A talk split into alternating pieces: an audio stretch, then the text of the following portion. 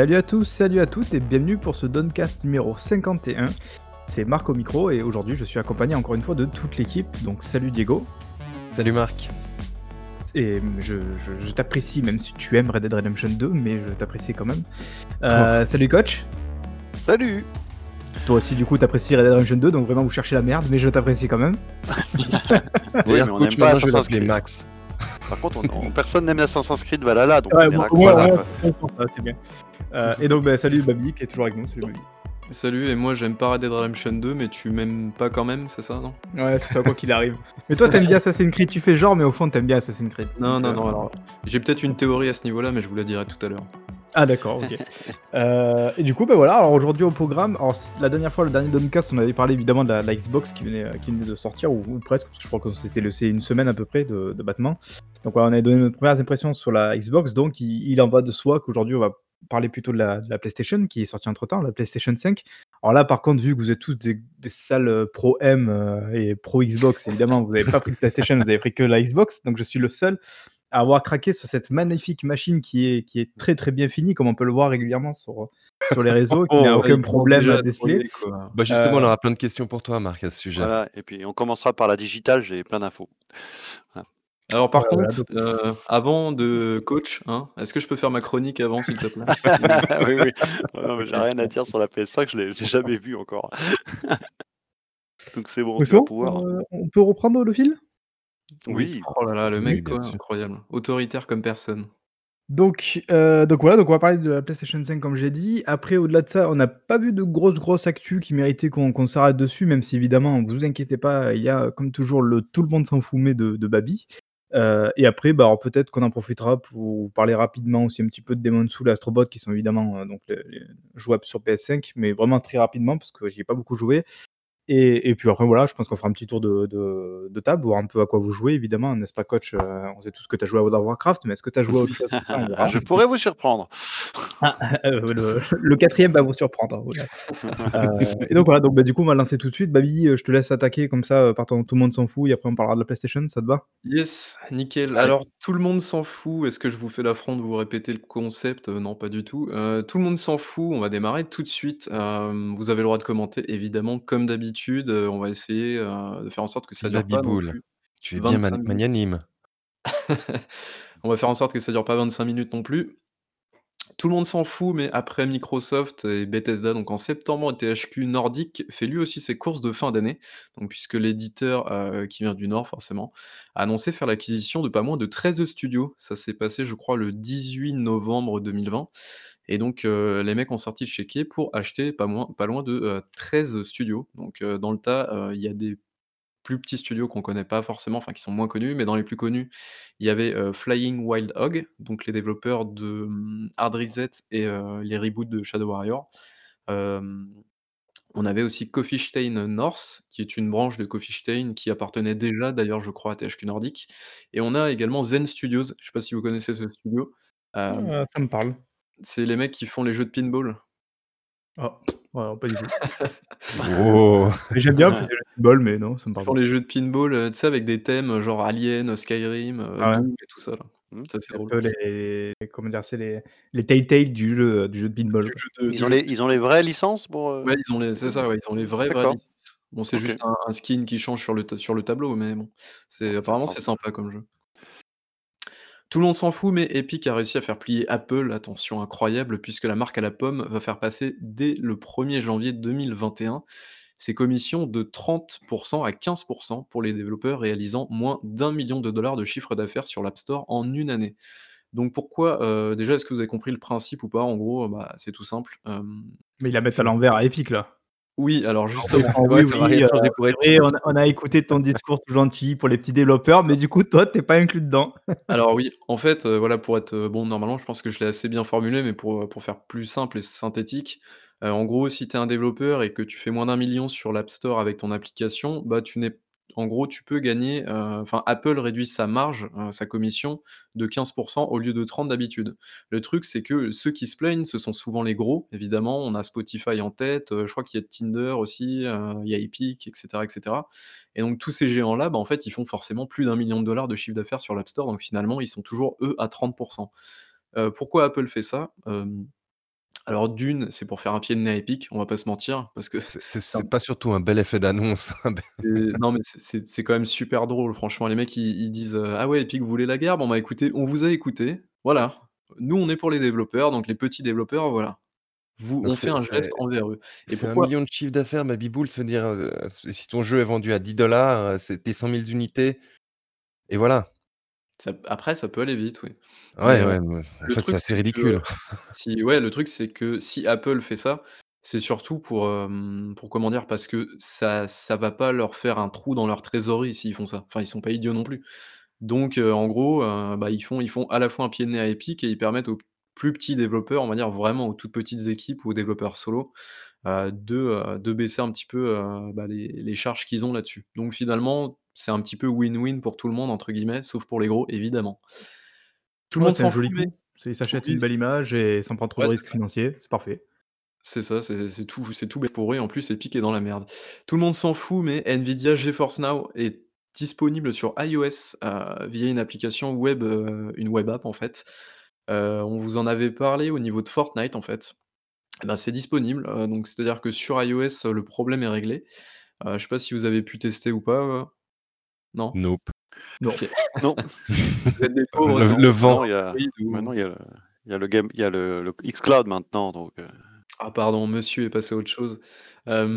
Non, mais du coup, heu, voilà, donc ils ont contourné le problème, donc je pense qu'on verra, heu, Microsoft aussi avec son xCloud, je crois que c'est ce qu'ils ont dit d'ailleurs, ils allaient passer par ce truc-là.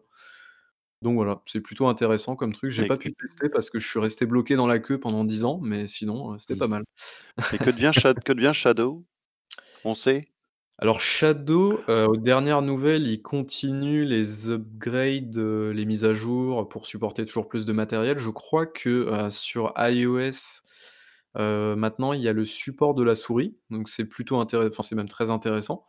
Heu, mais eux, je pense qu'ils sont toujours ils sont toujours par contre dans leur retard de de livraison de matos. Je crois que les gens qui ont commandé, heu, aujourd'hui là, si tu commandes aujourd'hui, je crois que tu peux pas recevoir ton truc avant, heu, avril ou mai, un truc comme ça, enfin les délais Oh sont la carrément vache! pris, Ouh là ouais, là. c'est assez ouf. Mais bon voilà. D'accord.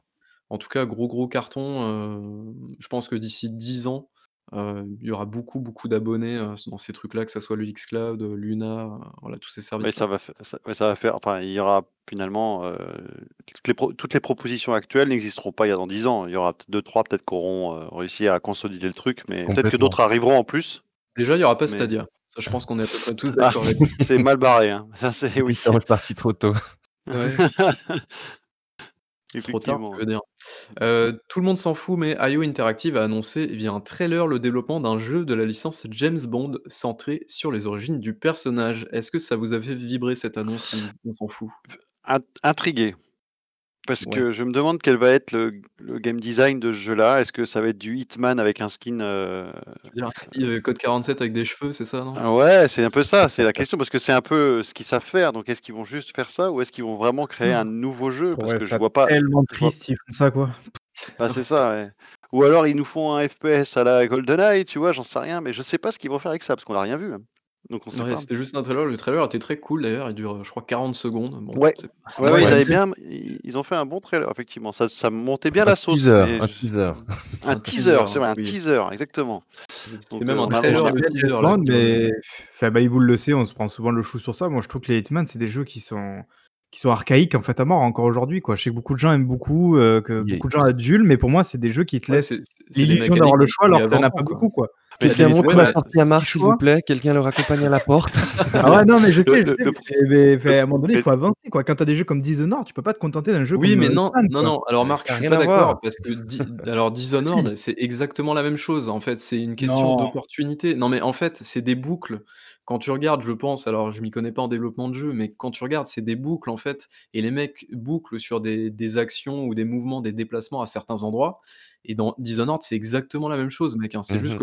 Qu'en fait, ils se déplacent un peu moins que dans Hitman, mais c'est tout, quoi. Enfin, je veux dire, puis c'est puis c'est c'est c'est globalement quand la même puis c'est quand même le genre de jeu où c'est un peu toi qui qui qui fait le jeu. C'est-à-dire que c'est ta manière de jouer qui va rendre le jeu intéressant. Si clairement, tu ouais. aimes pas si tu aimes pas avoir ce côté bac à sable, c'est mon cas, je n'aime pas les Hitman à cause de ça. Je trouve pas que c'est un mauvais Ouais, jeu, ju justement, je je mais moi, pour ça, c'est pas vrai, c'est pas c'est pas ça Hitman. Pour moi, justement, quand tu joues à Hitman, c'est ce qui m'avait déçu, justement. Moi, je me suis dit, ben, un peu comme Dishonored, en gros, tu peux vraiment faire comme tu veux, quoi. Genre, euh, tu peux e essayer d'être inventif sur ce que tu vas faire. tu Et en fait, tu te rends très, vite compte Non, que c'est pas du tout ça, que c'est en fait le développeur qui a prévu 7-8 scénarios. C'est à toi de choisir celui que tu veux, mais il faut absolument que tu sois dans le rail du scénario, quoi. Non, Sinon, pas du tout. Non, pas non, tu d'accord, pas pas joué pas joué Alors, au je parle, je dernier parle que du, du premier, hein, c'est le premier que j'ai joué. Alors, le 2, j'ai l'impression apparemment que c'était la même chose que le premier. de 2016? Celui de 2016, c'est ça? Le, le premier, là, des trois, là, fait des, des trois qui, qui sont faits, la, la dernière trilogie, là. Oui, le Voilà, 2, c'est mais- la c'est la même et chose, hein, Voilà, apparemment, le Ceux 2, qu'ils c'est la continuité du premier, quoi. Fait, Celui qu'ils ont Et fait un peu en épisodique saison, quoi. ouais. Et je me suis fait rembourser ce jeu-là. hein. Fait, vraiment, euh, quand j'ai vu ça, j'ai dit non, c'est pas possible, quoi. C'est mais- trop, trop restrictif, Le- quoi.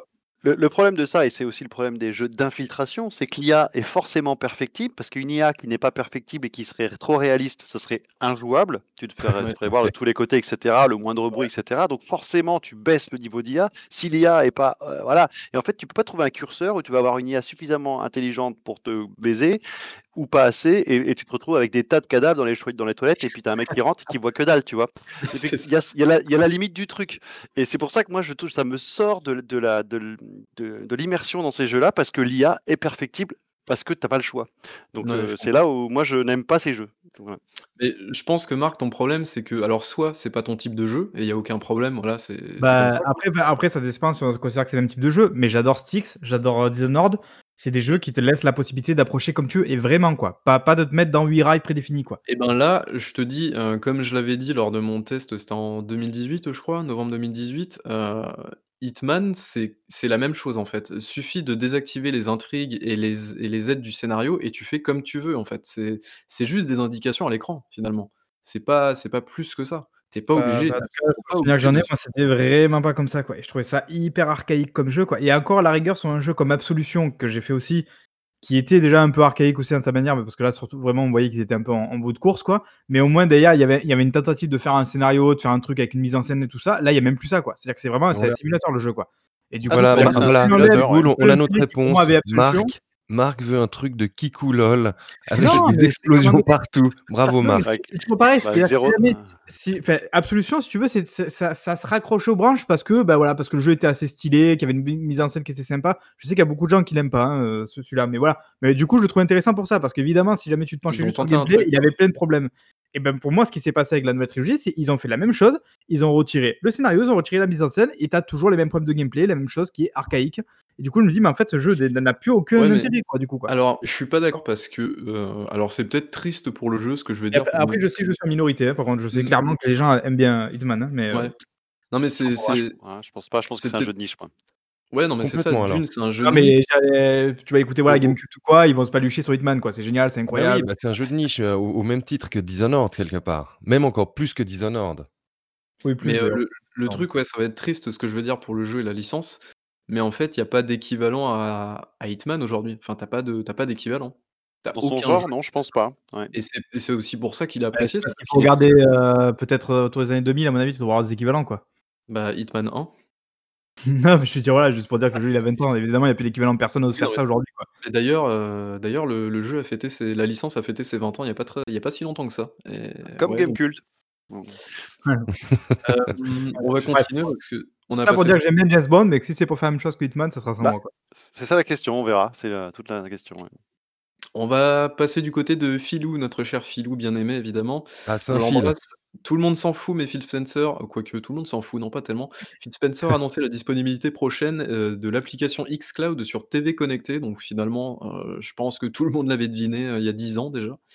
Mais voilà, c'est confirmé, donc on aura très certainement des applications, voilà, sur les smart TV, tout ça, tout ça, du xCloud pour pouvoir profiter, heu, très certainement de, heu, bah, de tous les jeux Xbox compatibles, heu, dans le cloud.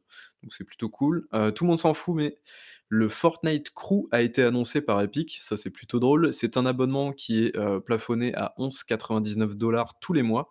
Heu, donc voilà, qui, heu, vous donnera donc accès au Battle Pass, à des skins exclusifs et à 1000 V-Bucks. Attention, c'est formidable. Heu, je voulais juste vous poser une question, histoire de clasher Epic évidemment. Heu, pourquoi ils font ça, d'après vous? Pourquoi ils font un abonnement, heu, mensuel comme ça? Quelle est la motivation derrière? Il faut bien Alors générer là des liquidités.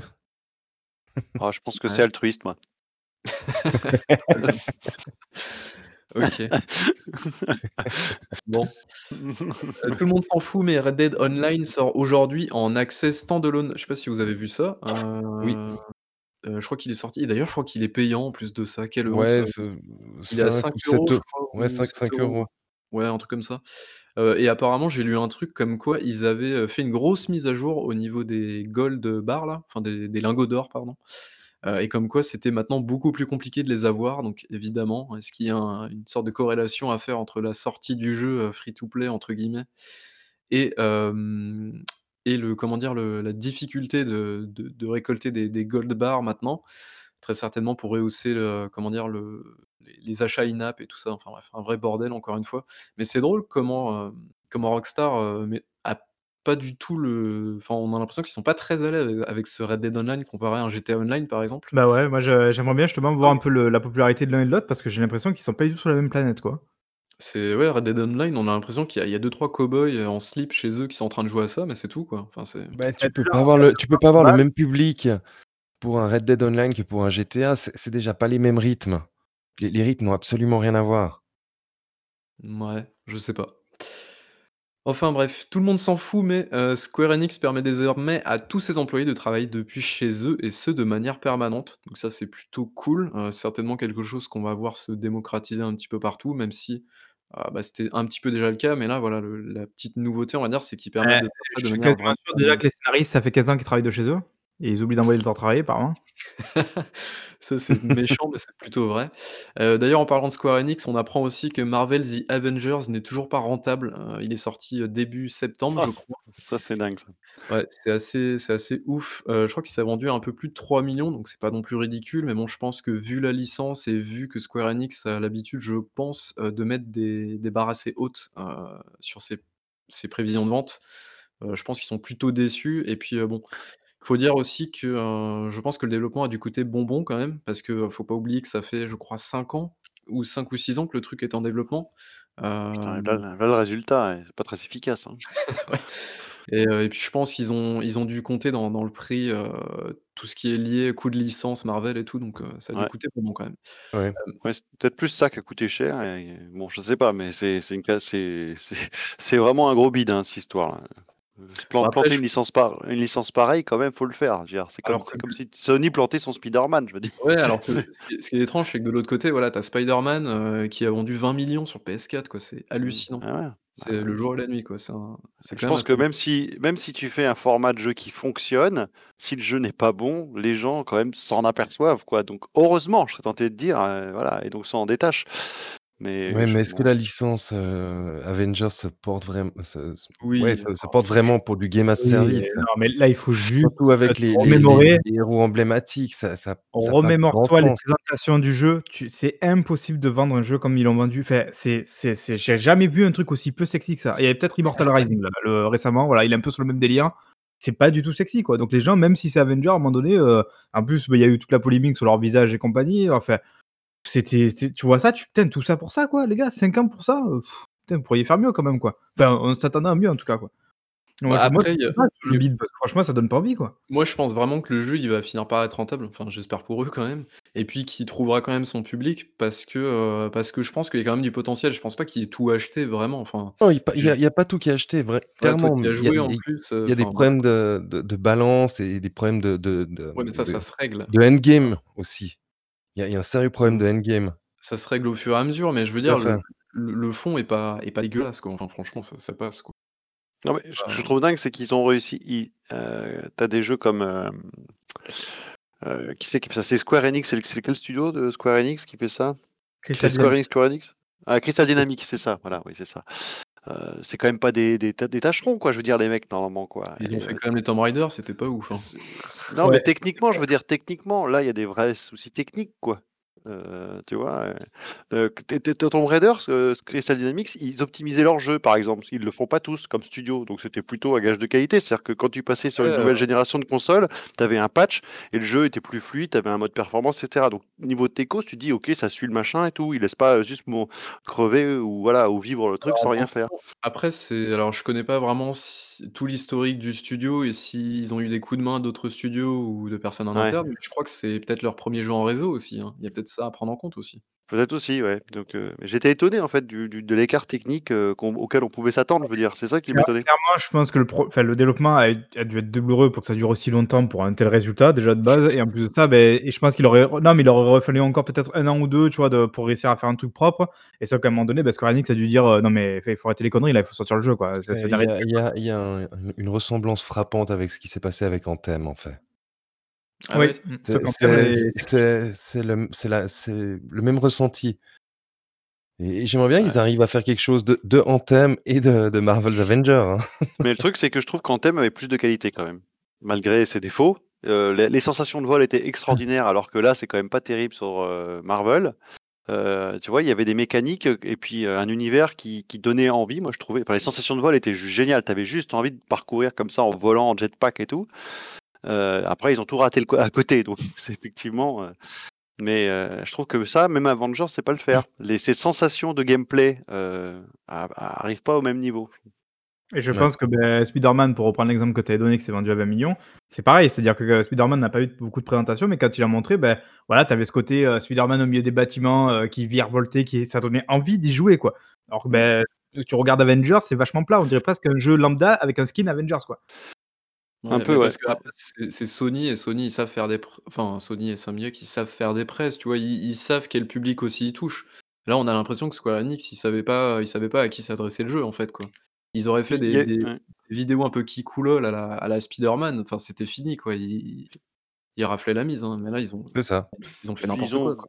ils ont voulu un peu calquer, heu, en termes de de design des persos, bah, les persos qu'on connaît via le cinéma pour faire le lien, tu vois? Je pense qu'ils auraient peut-être dû complètement s'en détacher, remettre les costumes, je dirais à l'ancienne avec des vrais masques et cetera. Comme ça, en plus, tu as pas ce côté, heu, bah, de comparaison avec: «Tiens, Thor, il ressemble» il a l'impression que c'est un Thor fauché, tu vois? Parce qu'il a une gueule de fauché, tu vois? Heu, pareil pour machin, pareil pour truc. Là, la comparaison était un peu difficile et donc ils auraient dû mettre des masques, ils auraient dû faire les les héros à l'ancienne, tu vois, presque, pour se créer une vraie identité et ils l'ont pas fait. L'impression que c'est une sorte de produit marketing de film parce que le film est sorti, quoi. Ouais, c'est ça. Un vieux produit dérivé que tu trouves dans les paquets Ouais. de céréales, dans de Bah, ouais, ouais. ouais, c'est vrai que c'est pas ouf. Et d'ailleurs, il y a une rumeur alors, heu, qui n'a, heu, c'était un peu n'importe quoi, j'avoue, mais bon, avec le rachat de de Microsoft en septembre avec Bethesda, on peut s'attendre à tout, comme quoi, Ubisoft reprendrait toutes les licences, heu, occidentales de, mmh, de Square Enix donc heu, bon, la rumeur paraît un peu fumeuse, heu, surtout pour Ubisoft, mais mais c'est pas impossible que Square Enix, un jour, se dise: «Bon, bah, écoutez, on a fait un Deus Ex, ça s'est pas vendu. On sort un Avengers qui nous a coûté, heu, 200 000 000, ça s'est pas vendu. On sort un Tomb Raider qui s'est planté, ça s'est pas vendu. Bon, les gars, va peut-être falloir commencer à réfléchir, on a Allez vous laissé faire partir, foutre. heu» Harakiri. ouais, non, mais c'est ça, on a laissé partir Hitman parce que ça se vendait pas ou qu'on en avait marre, enfin, voilà, quoi.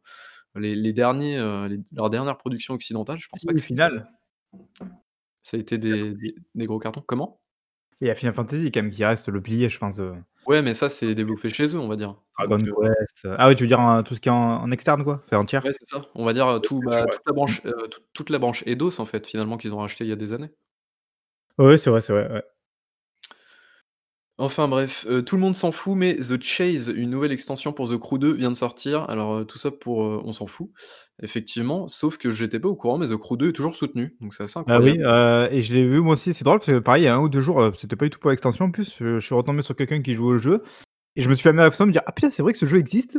alors que Et le 1er en plus m'avait plutôt bien plu, mais le alors je crois que c'était une sorte de démo, je sais plus ce que c'était, une sorte de d'early un petit peu qu'ils avaient fait là avant le que le 2 arrive là et ça m'avait complètement refroidi, je sais pas, je retrouvais pas le feeling que j'avais dans le 1er qui m'avait bien plu et en fait, bah, du coup, voilà, j'avais com complètement oublié l'existence du jeu donc c'est vrai c'est vrai que ce jeu existe, quoi et apparemment, bah, il y a encore des gens qui jouent. Bah, c'est cool, tant mieux si le jeu est toujours supporté et tant mieux si s'il y a encore des gens dessus qui qui kiffent, quoi. Tout le monde s'en fout, mais 4A Games, les développeurs de la licence Metro, donnent des nouvelles, heu, puisqu'ils préparent des patchs gratuits pour, heu, la PlayStation 5 et les Xbox Series. Donc du coup, il y aura une mise à jour pour Metro Exodus avec, toutes les conneries habituelles qu'on a maintenant, ray tracing, machin, tout ça, ça, l'occasion pour moi de l'essayer, du coup.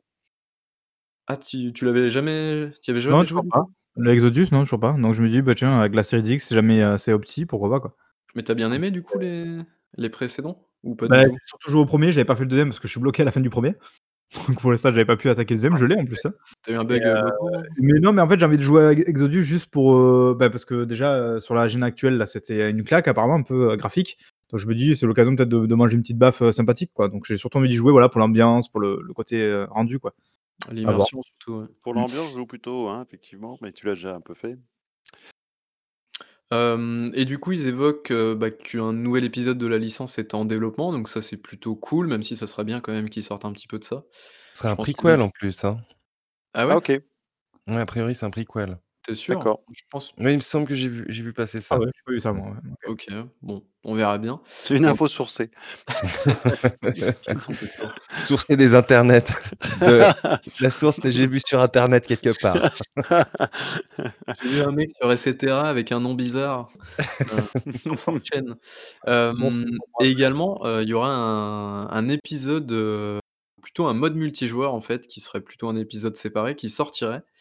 Heu, ça fait des années apparemment qu'ils voudraient faire ça, sauf qu'ils ont jamais eu l'occasion et donc heu, depuis leur rachat, heu, par THQ Nordic, hem et bien, ils se sont acoquinés avec Saber Interactive. Donc Saber Interactive, c'est quoi? C'est, heu, Mode Runner, c'est, World War Z récemment. Ils ont pas fait, ils pas donné un coup de main sur, Halo? Heu, Halo 2, non? Remake? Si, si, le je crois remaster? Que ouais, je crois que tu as raison. Je crois que c'est un autre c'est un autre studio aussi, Et enfin, et ils je crois que c'est surtout des mecs qui donnent des coups de main, quoi, enfin qui sont en en appui, il me semble, des autres heu, studios. Ouais, ils ont mais Saber Interactive, je crois que j'avais regardé, heu, enfin, il y y a 5 studios, je crois, enfin, c'est immense comme, comme truc, hein. Ah je vois là, ils ont travaillé sur le 1er Halo, du coup sur le 2e, je crois, enfin sur le Master Chief, voilà, ils ont ils ont donné des coups de main un peu réguliers. Ah, World War Z, oui, ouais, enfin voilà, ouais. C'est des Ouais. mecs, j'ai l'impression qui ont qui ont pas vraiment de «personnalité propre» entre guillemets, quoi. Et Non mais donc c'est pas un défaut, mais c'est voilà, c'est des mecs qui donnent des coups de main, quoi. Bah, c'est comme Sudo, heu, Sudo Digital et tout ça, enfin, Effectivement, Sumo, 600 pardon. personnes en 2020, ils étaient 600 employés. Ouais, c'est c'est énorme comme enfin, c'est des studios, tu tu te dis, heu, enfin, je connais pas du tout, mais c'est vrai que, ouais, ils participent un peu à tout. Enfin bref et donc voilà, donc heu, pour l'instant, ils savent pas trop vers quoi s'orienter avec ce cet aspect multijoueur, mais en tout cas, ça pourrait être intéressant s'ils arrivent à trouver un truc, je sais pas, peut-être qu'ils vont sortir un truc à la, hem, heu, Escape from Tarkov, éventuellement, ça pourrait s'y prêter. Mais bon, voilà, on verra bien. Tout le monde s'en fout, mais Microsoft Flight Simulator aura droit à une mise à jour avec, l'ajout de la réalité virtuelle, donc c'est un truc qui a été pas mal demandé, je crois, et donc ça peut, sortira le ouais. le 22 décembre prochain Ça sur, peut, heu, c'est ça PC. c Ça, ça peut c'est être pas c'est mal pas que ça tout. peut envoyer, c'est que c'est complètement adapté, quoi, c'est parfait. Aussi, aussi. réjouit d'essayer. Ah oui, c'est vrai que tu oui, tu as un un Oculus, toi, du coup? Ouais. Ouais. Bourgeois. Tout le monde s'en fout, mais heu, bon, est-ce qu'on s'en fout vraiment? Heu, la PlayStation 5 aurait pulvérisé les records en termes de ventes aux États-Unis et donc serait le meilleur lancement pour la firme depuis les débuts sur les sur le terri sur les territoires anglais, pardon. À titre de comparaison, donc la PlayStation 4 s'était écoulée à 250 000 unités durant ses premières 24 heures de commercialisation, donc c'est-à-dire que là, on serait beaucoup plus, heu, donc on n'a pas vraiment de chiffres, on je pense qu'il est encore d'ailleurs beaucoup trop tôt pour donner vraiment des chiffres de vente, heu, peut-être des chiffres de distribution à la limite et dans tous les cas, donc au Royaume-Uni, heu, 2/3 des machines, heu, deux oui, 2/3 des machines vendues seraient donc, la version, bah, disque en fait. Les all digital ne ne compteraient que pour 1/3. Mmh. Donc voilà. Est-ce qu'on sait, heu, est-ce qu'il y a un aux États-Unis en tout cas, est-ce qu'on sait si on a un comparatif déjà avec Xbox? Que c'est quand même Alors le c'est quand même le territoire de la Xbox, heu, ce serait pour C'est vrai savoir, heu et je crois que le Royaume-Uni était le territoire de la Xbox aussi, hein et je crois que ça a pas mal Oui. basculé basculé la génération dernière C'est ça, voilà. et hem Ah! et du coup, je crois que côté Xbox, on était à, Alors heu j'ai vu des chiffres, mais après je sais pas ce qu'ils valaient heu, la PlayStation 5 était 500 000 devant, heu, la Xbox, heu, aux États-Unis aussi. Après je sais pas qu'ils valent, enfin là, je sais pas si c'est vraiment trop fiable encore donc Heu, je me posais la question parce qu'on on a l'impression là sur les semaines suivi qui suivent les sorties là, que, heu, en termes d'approvisionnement en tout cas, on a un flux un peu de PS de PS5 qui arrive au compte-gouttes certes, mais de façon plus régulière, où les Xbox ça a l'air d'être un peu plus compliqué de fournir, des réapprovisionnements. Donc je me demandais, est-ce que c'est juste qu'ils ont vraiment pas réussi à à faire, heu, à ils ont vraiment des problèmes de de prod? Ou alors est-ce qu'ils ont priorisé certains territoires en vue justement de dire: «Là, on sait qu'on vend beaucoup, donc on va d'abord prioriser nos stocks aux États-Unis», mettons et donc peut-être qu'en Europe, il y en a peut-être un peu moins. Donc c'est des questions que je me posais, tu vois, sur le. Là, par exemple, si jamais, enfin je sais pas si ça vous intéresse, mais heu, là, si jamais vous vous «précommandez» entre guillemets, parce qu'en fait, il y a pas de précommande, mais il y a une liste d'attente, Xbox, heu, à Micromania, il faut attendre a priori, heu, fin janvier, début février pour l'avoir. Ah ouais. Ah ouais. Ah ouais, c'est c'est loin, hein. C'est loin, hein. J'ai l'impression que les ça délais ouais, sont plus courts chez PlayStation, pour le moment. Bon, après, vous avez toujours des, consoles sais à, à 1500 euros sur le bon coin. hein, Ça peut Oui, pire. vraiment il vous la faut. Ouais, bah, je préfère mettre 1000 1500 euros dans Mais une bonne carte graphique. même moi qui ai joué, euh, mais même d'ailleurs la Ça PS5, hein, je pas veux dire, même moi télé. qui ai euh. joué, même moi qui ai joué à la console, donc entre guillemets qu'il est usé, compagnie qui a d'occasion, je suis sûr que là, si jamais je la mets à 700 balles, elle part quoi. Ah, Ah, la PlayStation, c'est sûr. Ouais, La Xbox, peut-être un peu moins rapidement, mais la PlayStation, c'est sûr, ça part direct. Ah, bah oui. c'est ouf. Ouais, euh, bah écoutez, j'ai terminé ma chronique. Donc voilà. Ça y est? On voit que des choses bien intéressantes. C'était très il bien. y a deux, trois trucs euh, intéressants. C'était vraiment très c'était très bien, intéressant. Babiboul. Bravo. Merci, Merci. merci. Excellente euh, chronique. Heureusement que tu es On, là de- pour on devrait en faire un jeu. On devrait en faire un jeu boîte. Je Ouais. je pensais, ouais. ça te vendrait bien, ça, je pense. T'as quelque chose à nous dire, Babiboul Non, non, j'ai rien à dire. Euh, Du coup, Marc, vous avez on pas d'autres news peut-être euh, à empiler? Non, il n'y a Non, pas des non, choses non, dont vous non, parler? Non, Non. non, non. Allez, un petit peu, non, histoire de faire deux Non, heures de non. podcast, personne. Non, même, pas sur. Alors, non, t'en as pas parlé de Call of Duty euh, et du fait que tu gagnes 25% de- d'XP en, en plus Ah oui, sur, euh, euh, PlayStation. PS5, là, PS5, ouais. Ça, c'est incroyable quand même. Enfin, ça, moi, ça enfin, je trouve que. Quoi, histoire Je sais pas. En fait, sur euh, Call of Duty Black Ops Cold War, donc le dernier là, qui est sorti, Mhm. sur PlayStation, en ligne, tu gagnes. Alors, c'est. Non, je sais pas si c'est l'XP ou je sais pas. Non, c'est les armes, je crois. Tu montes plus rapidement les armes de 25% plus vite que sur Xbox. Juste Ah, voilà, parce que euh, tu joues sur PlayStation, quoi. Et pas sur Xbox. Ah, mais c'est le pouvoir du SSD, ça. oui. Mais alors, il y a Nodius qui en parlait, je crois, dans l'émission Game Cult, et qui disait en fait que genre c'est pas seulement ils ont augmenté la vitesse, en fait ils ont baissé du coup aussi celle de, de la Xbox. Tu vois, en gros ils ont ils ont trouvé un équilibre entre les deux, tu vois. Mais ce qui fait du coup il dit que c'est super super lent sur Xbox quoi. Et vraiment, c'est dégueulasse quoi. Ça me fait penser à, à- au patch de Dark Souls 2 quand il est sorti, qui a augmenté le framerate. Et comme ça a augmenté le framerate, ça, aussi, ça avait une incidence aussi sur l'usure des armes. Donc les armes s'usaient deux fois plus vite parce que le frame avait été augmenté deux fois. Mais je crois que c'est euh, c'est aussi dans Skyrim ou dans Oblivion, je sais plus, euh, tellement c'est mal optimisé et tout ça. Euh, T'avais euh, quand t'augmentais le framerate, non c'est dans Fallout 4 je crois, quand t'augmentais le framerate en fait, euh, ton personnage allait plus vite en fait. Plus t'augmentais le framerate et plus ton personnage du courait jeu, quoi. vite. Ah oui, oui. C'est à cause du moteur du coup. mais c'est- Mais bon, ça à la rigueur, tu vois, j'ai envie de te dire, c'est des, c'est des bugs, tu vois. Alors que là, clairement, du côté de Call of, c'est int- intentionnel quoi. C'est donc c'est c'est Non, non, non. je sais pas, je trouve ça Attention, dégueulasse. Marc. comme idée, quoi. Ce n'est pas un bug, c'est une feature. Oui. Futur. Oui, donc bah, du coup, bah, merci Babi pour, pour ces petites news. Donc bah, alors on passe directement Du au. coup, Marc, non, non, non, on va te cuisiner maintenant. On va te Alors, cuisiner, Ouais. puisque tu es le seul à avoir acheté cette fucking En France. PlayStation 5. En, En France. Le seul trois possesseur. personnes qui ont leur console. Plus les Euh, influenceurs, bien sûr. Alors du coup, je pense qu'on va, on va établir un petit peu le même schéma que, euh, que ce qu'on avait fait avec la Series X euh, la dernière fois. Euh, donc PlayStation 5, tu as pris, euh, t'as pris la version disque, c'est ça? Sûr, ouais. Ok. Après, hashtag euh, t'as pas eu Mako? Avec euh, 0,15 de upload, qu'est-ce que tu veux que je prenne la version sans disque? C'est vrai, c'est vrai. Ah, Euh, Est-ce que t'aurais plus acheté une version digitale avec une bonne co? C'est pas Ah sûr. non, clairement, non, non, ouais, euh, ouais, non. Moi, je, je suis, enfin, je suis pas trop trop pour là pour l'instant pour ça. Bah, de toute manière, il y a une chose et je pense qu'on va en parler qui est, qui est encore plus rédhibitoire sur PlayStation que sur Xbox à ce niveau-là, c'est que les jeux sont à 80 balles quoi, et que t'as pas Game Pass d'ailleurs, donc euh, tu vois. euh, c'est pas le cas sur Xbox, euh, du coup, les jeux à 80 euros? Pour l'instant, on, on sait pas. Et vu que là où c'est malin de pas sortir un seul jeu en deux ans, tu vois, de, de lancement de génération, on saura que dans deux ans, voilà.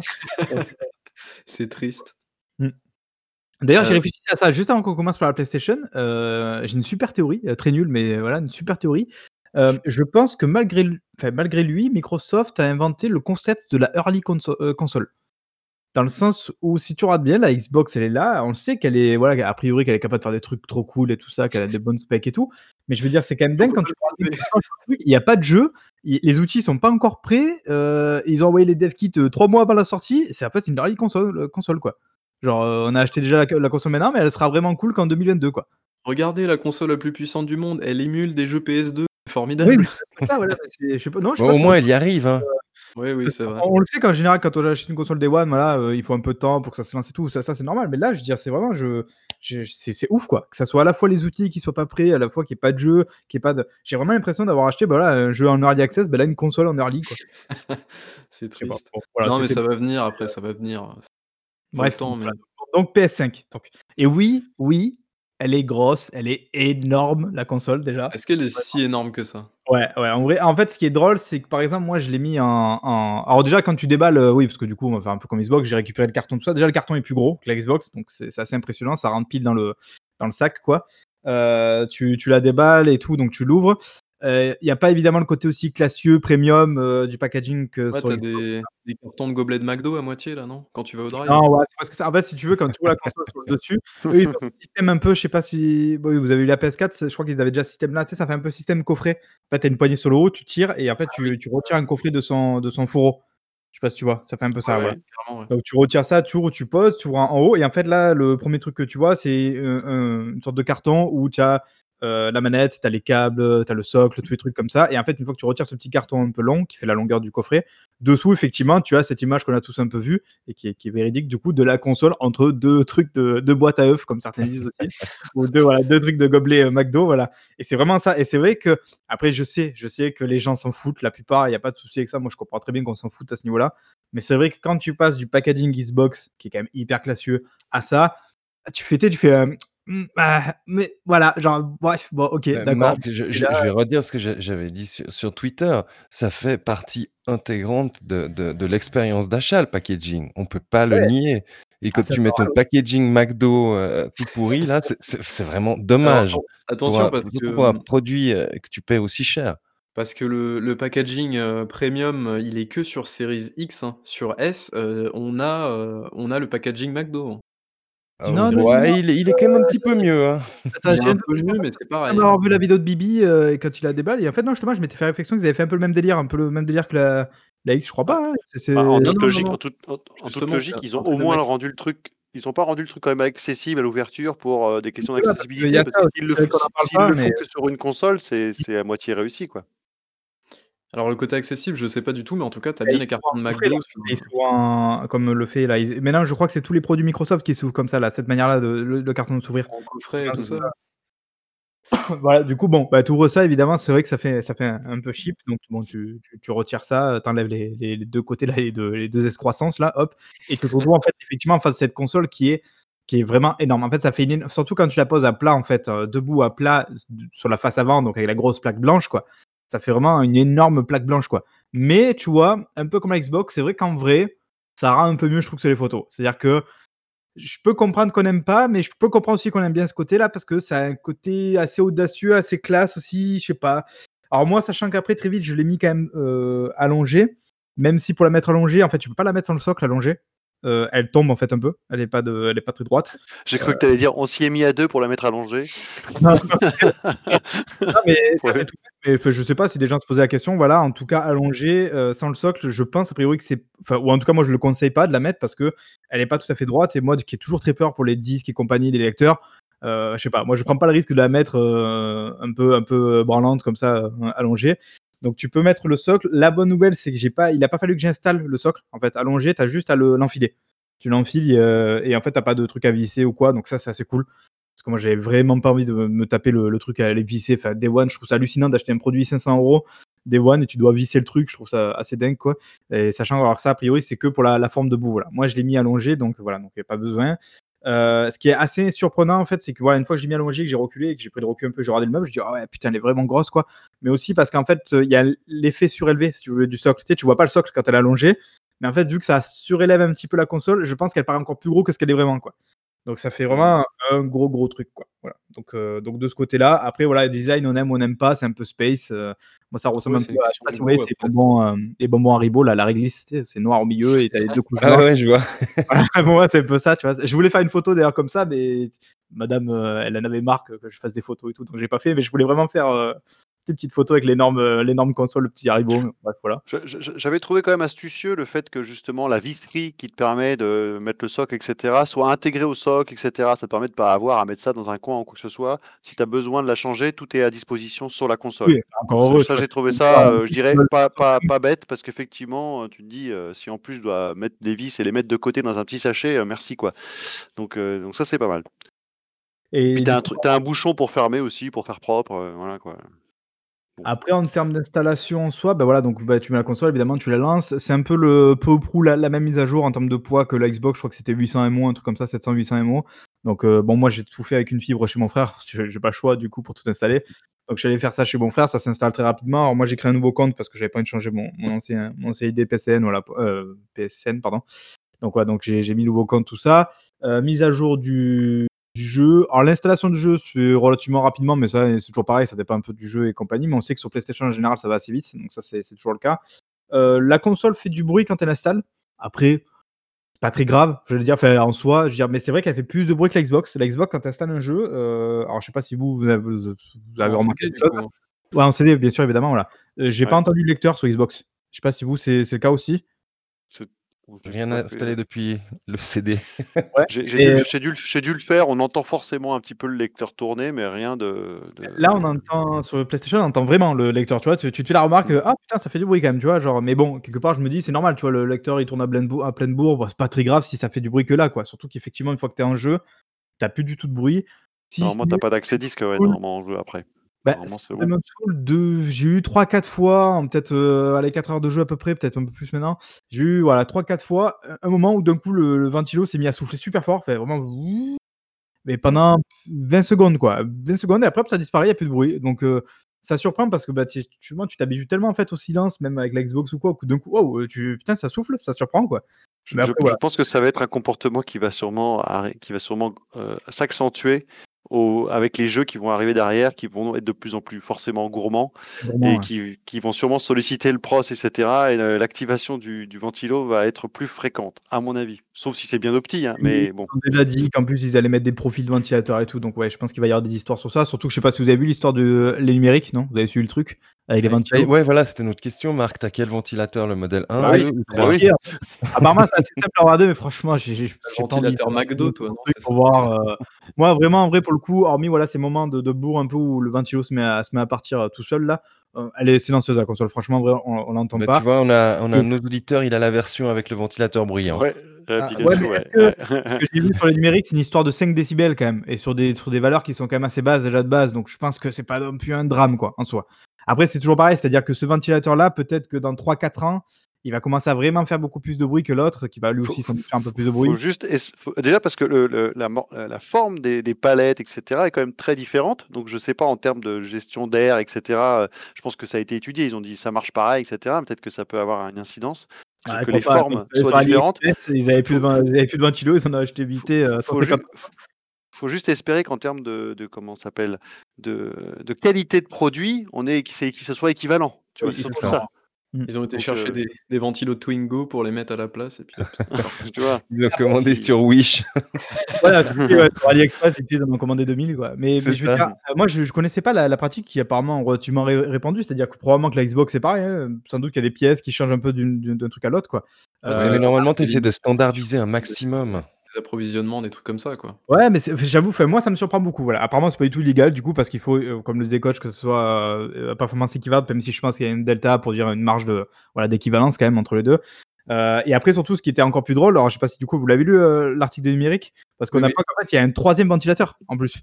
Il y a celui en fait de la présentation vidéo qui était pas le même que les deux qu'eux ils ont vu dans les consoles quoi. Je trouve ça, C'est ça. enfin, c'est assez drôle quoi en fait. Enfin, je, je trouve ça vraiment, vraiment assez amusant comme situation. Voilà. Après, du coup, euh, ouais. du coup, pour rassurer un petit peu, enfin, on est d'accord que ça n'a rien à voir avec la PS4 et PS4 Pro qui soufflaient euh, comme un avion. ouais.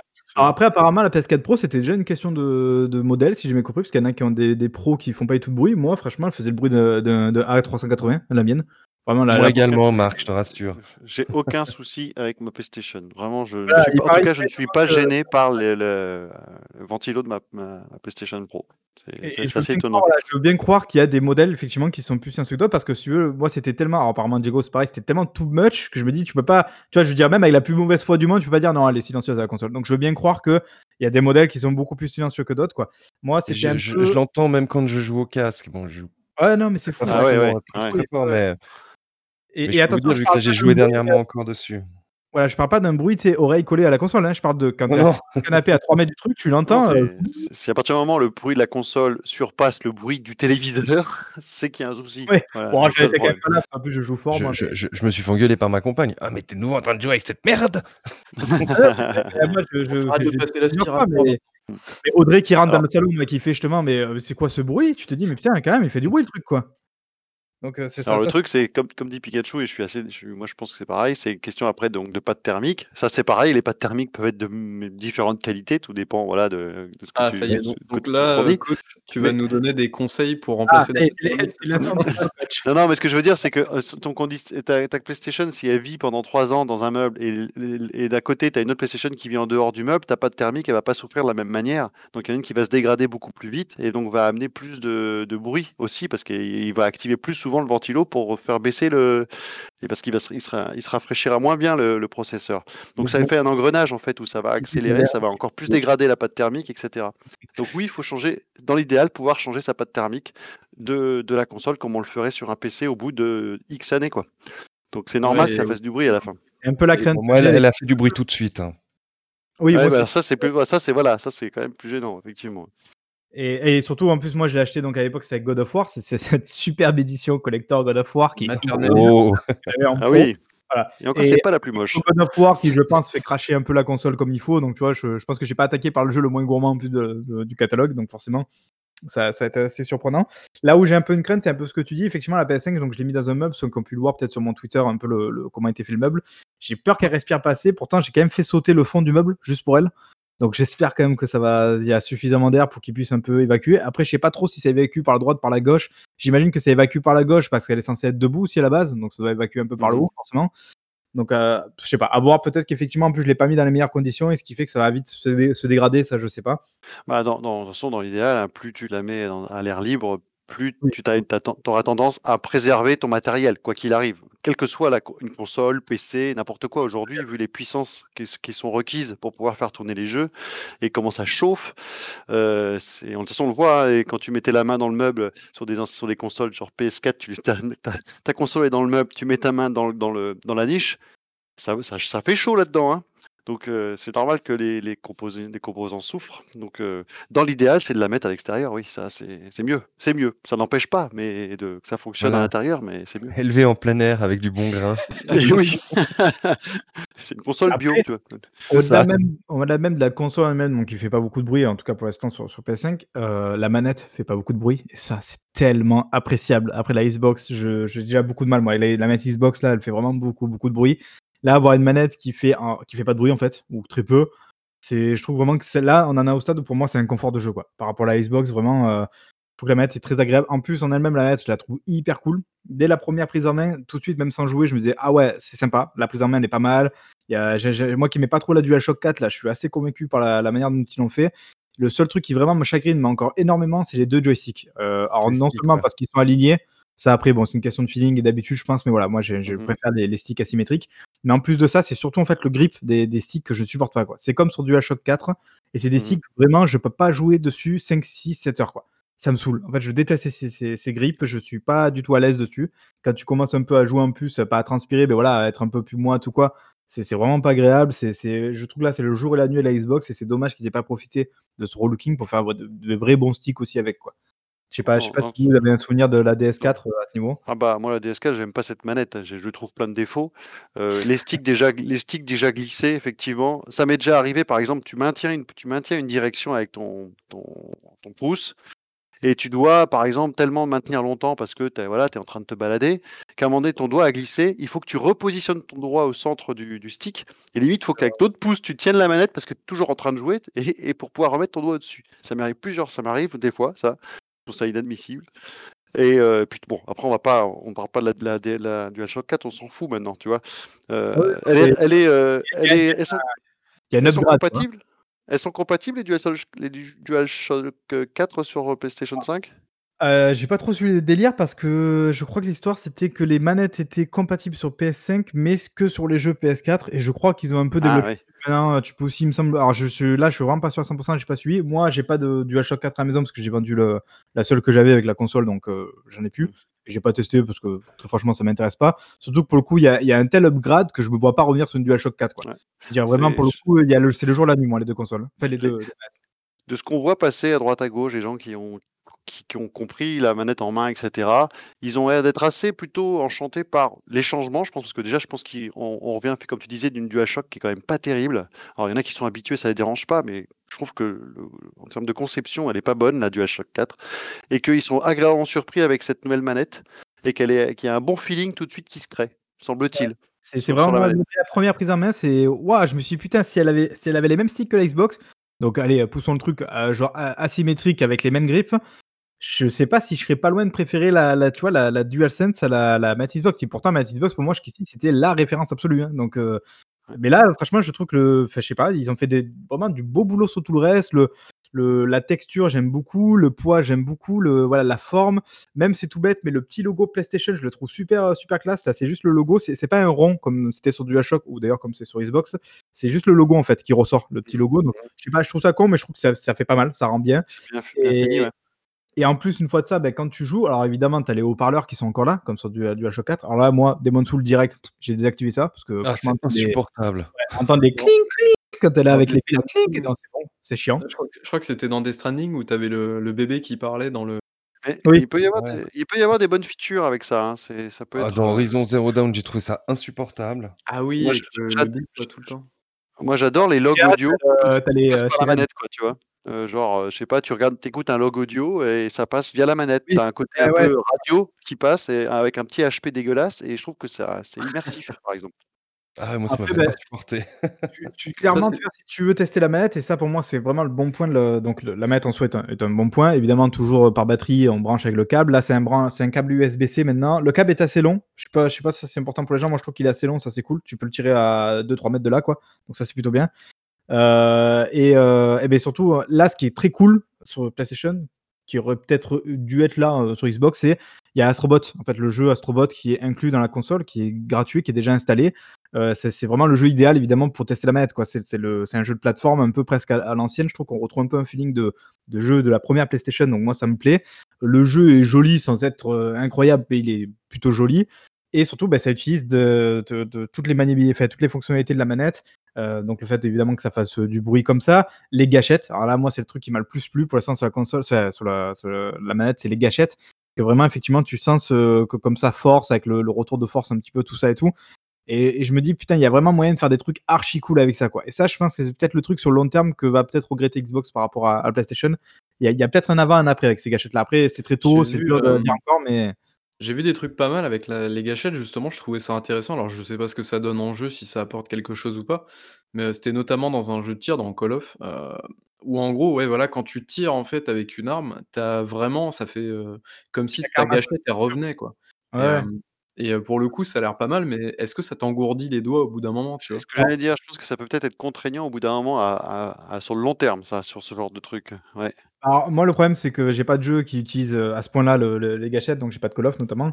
Ouais. même si du coup, tu vois, à justement, je me dis peut-être si un jour je vais pour acheter Call of en en occasion là, pas cher, genre pour le zombie ou quoi, je me dis peut-être que du coup, je le prendrai plus sur PS5 que sur Xbox, tu vois? Pour ça. Je me dis au moins, heu, je sais pas, elle a un truc en plus que n'a pas la Xbox, tu vois? À à ce niveau-là, ça c'est c'est vrai, quoi.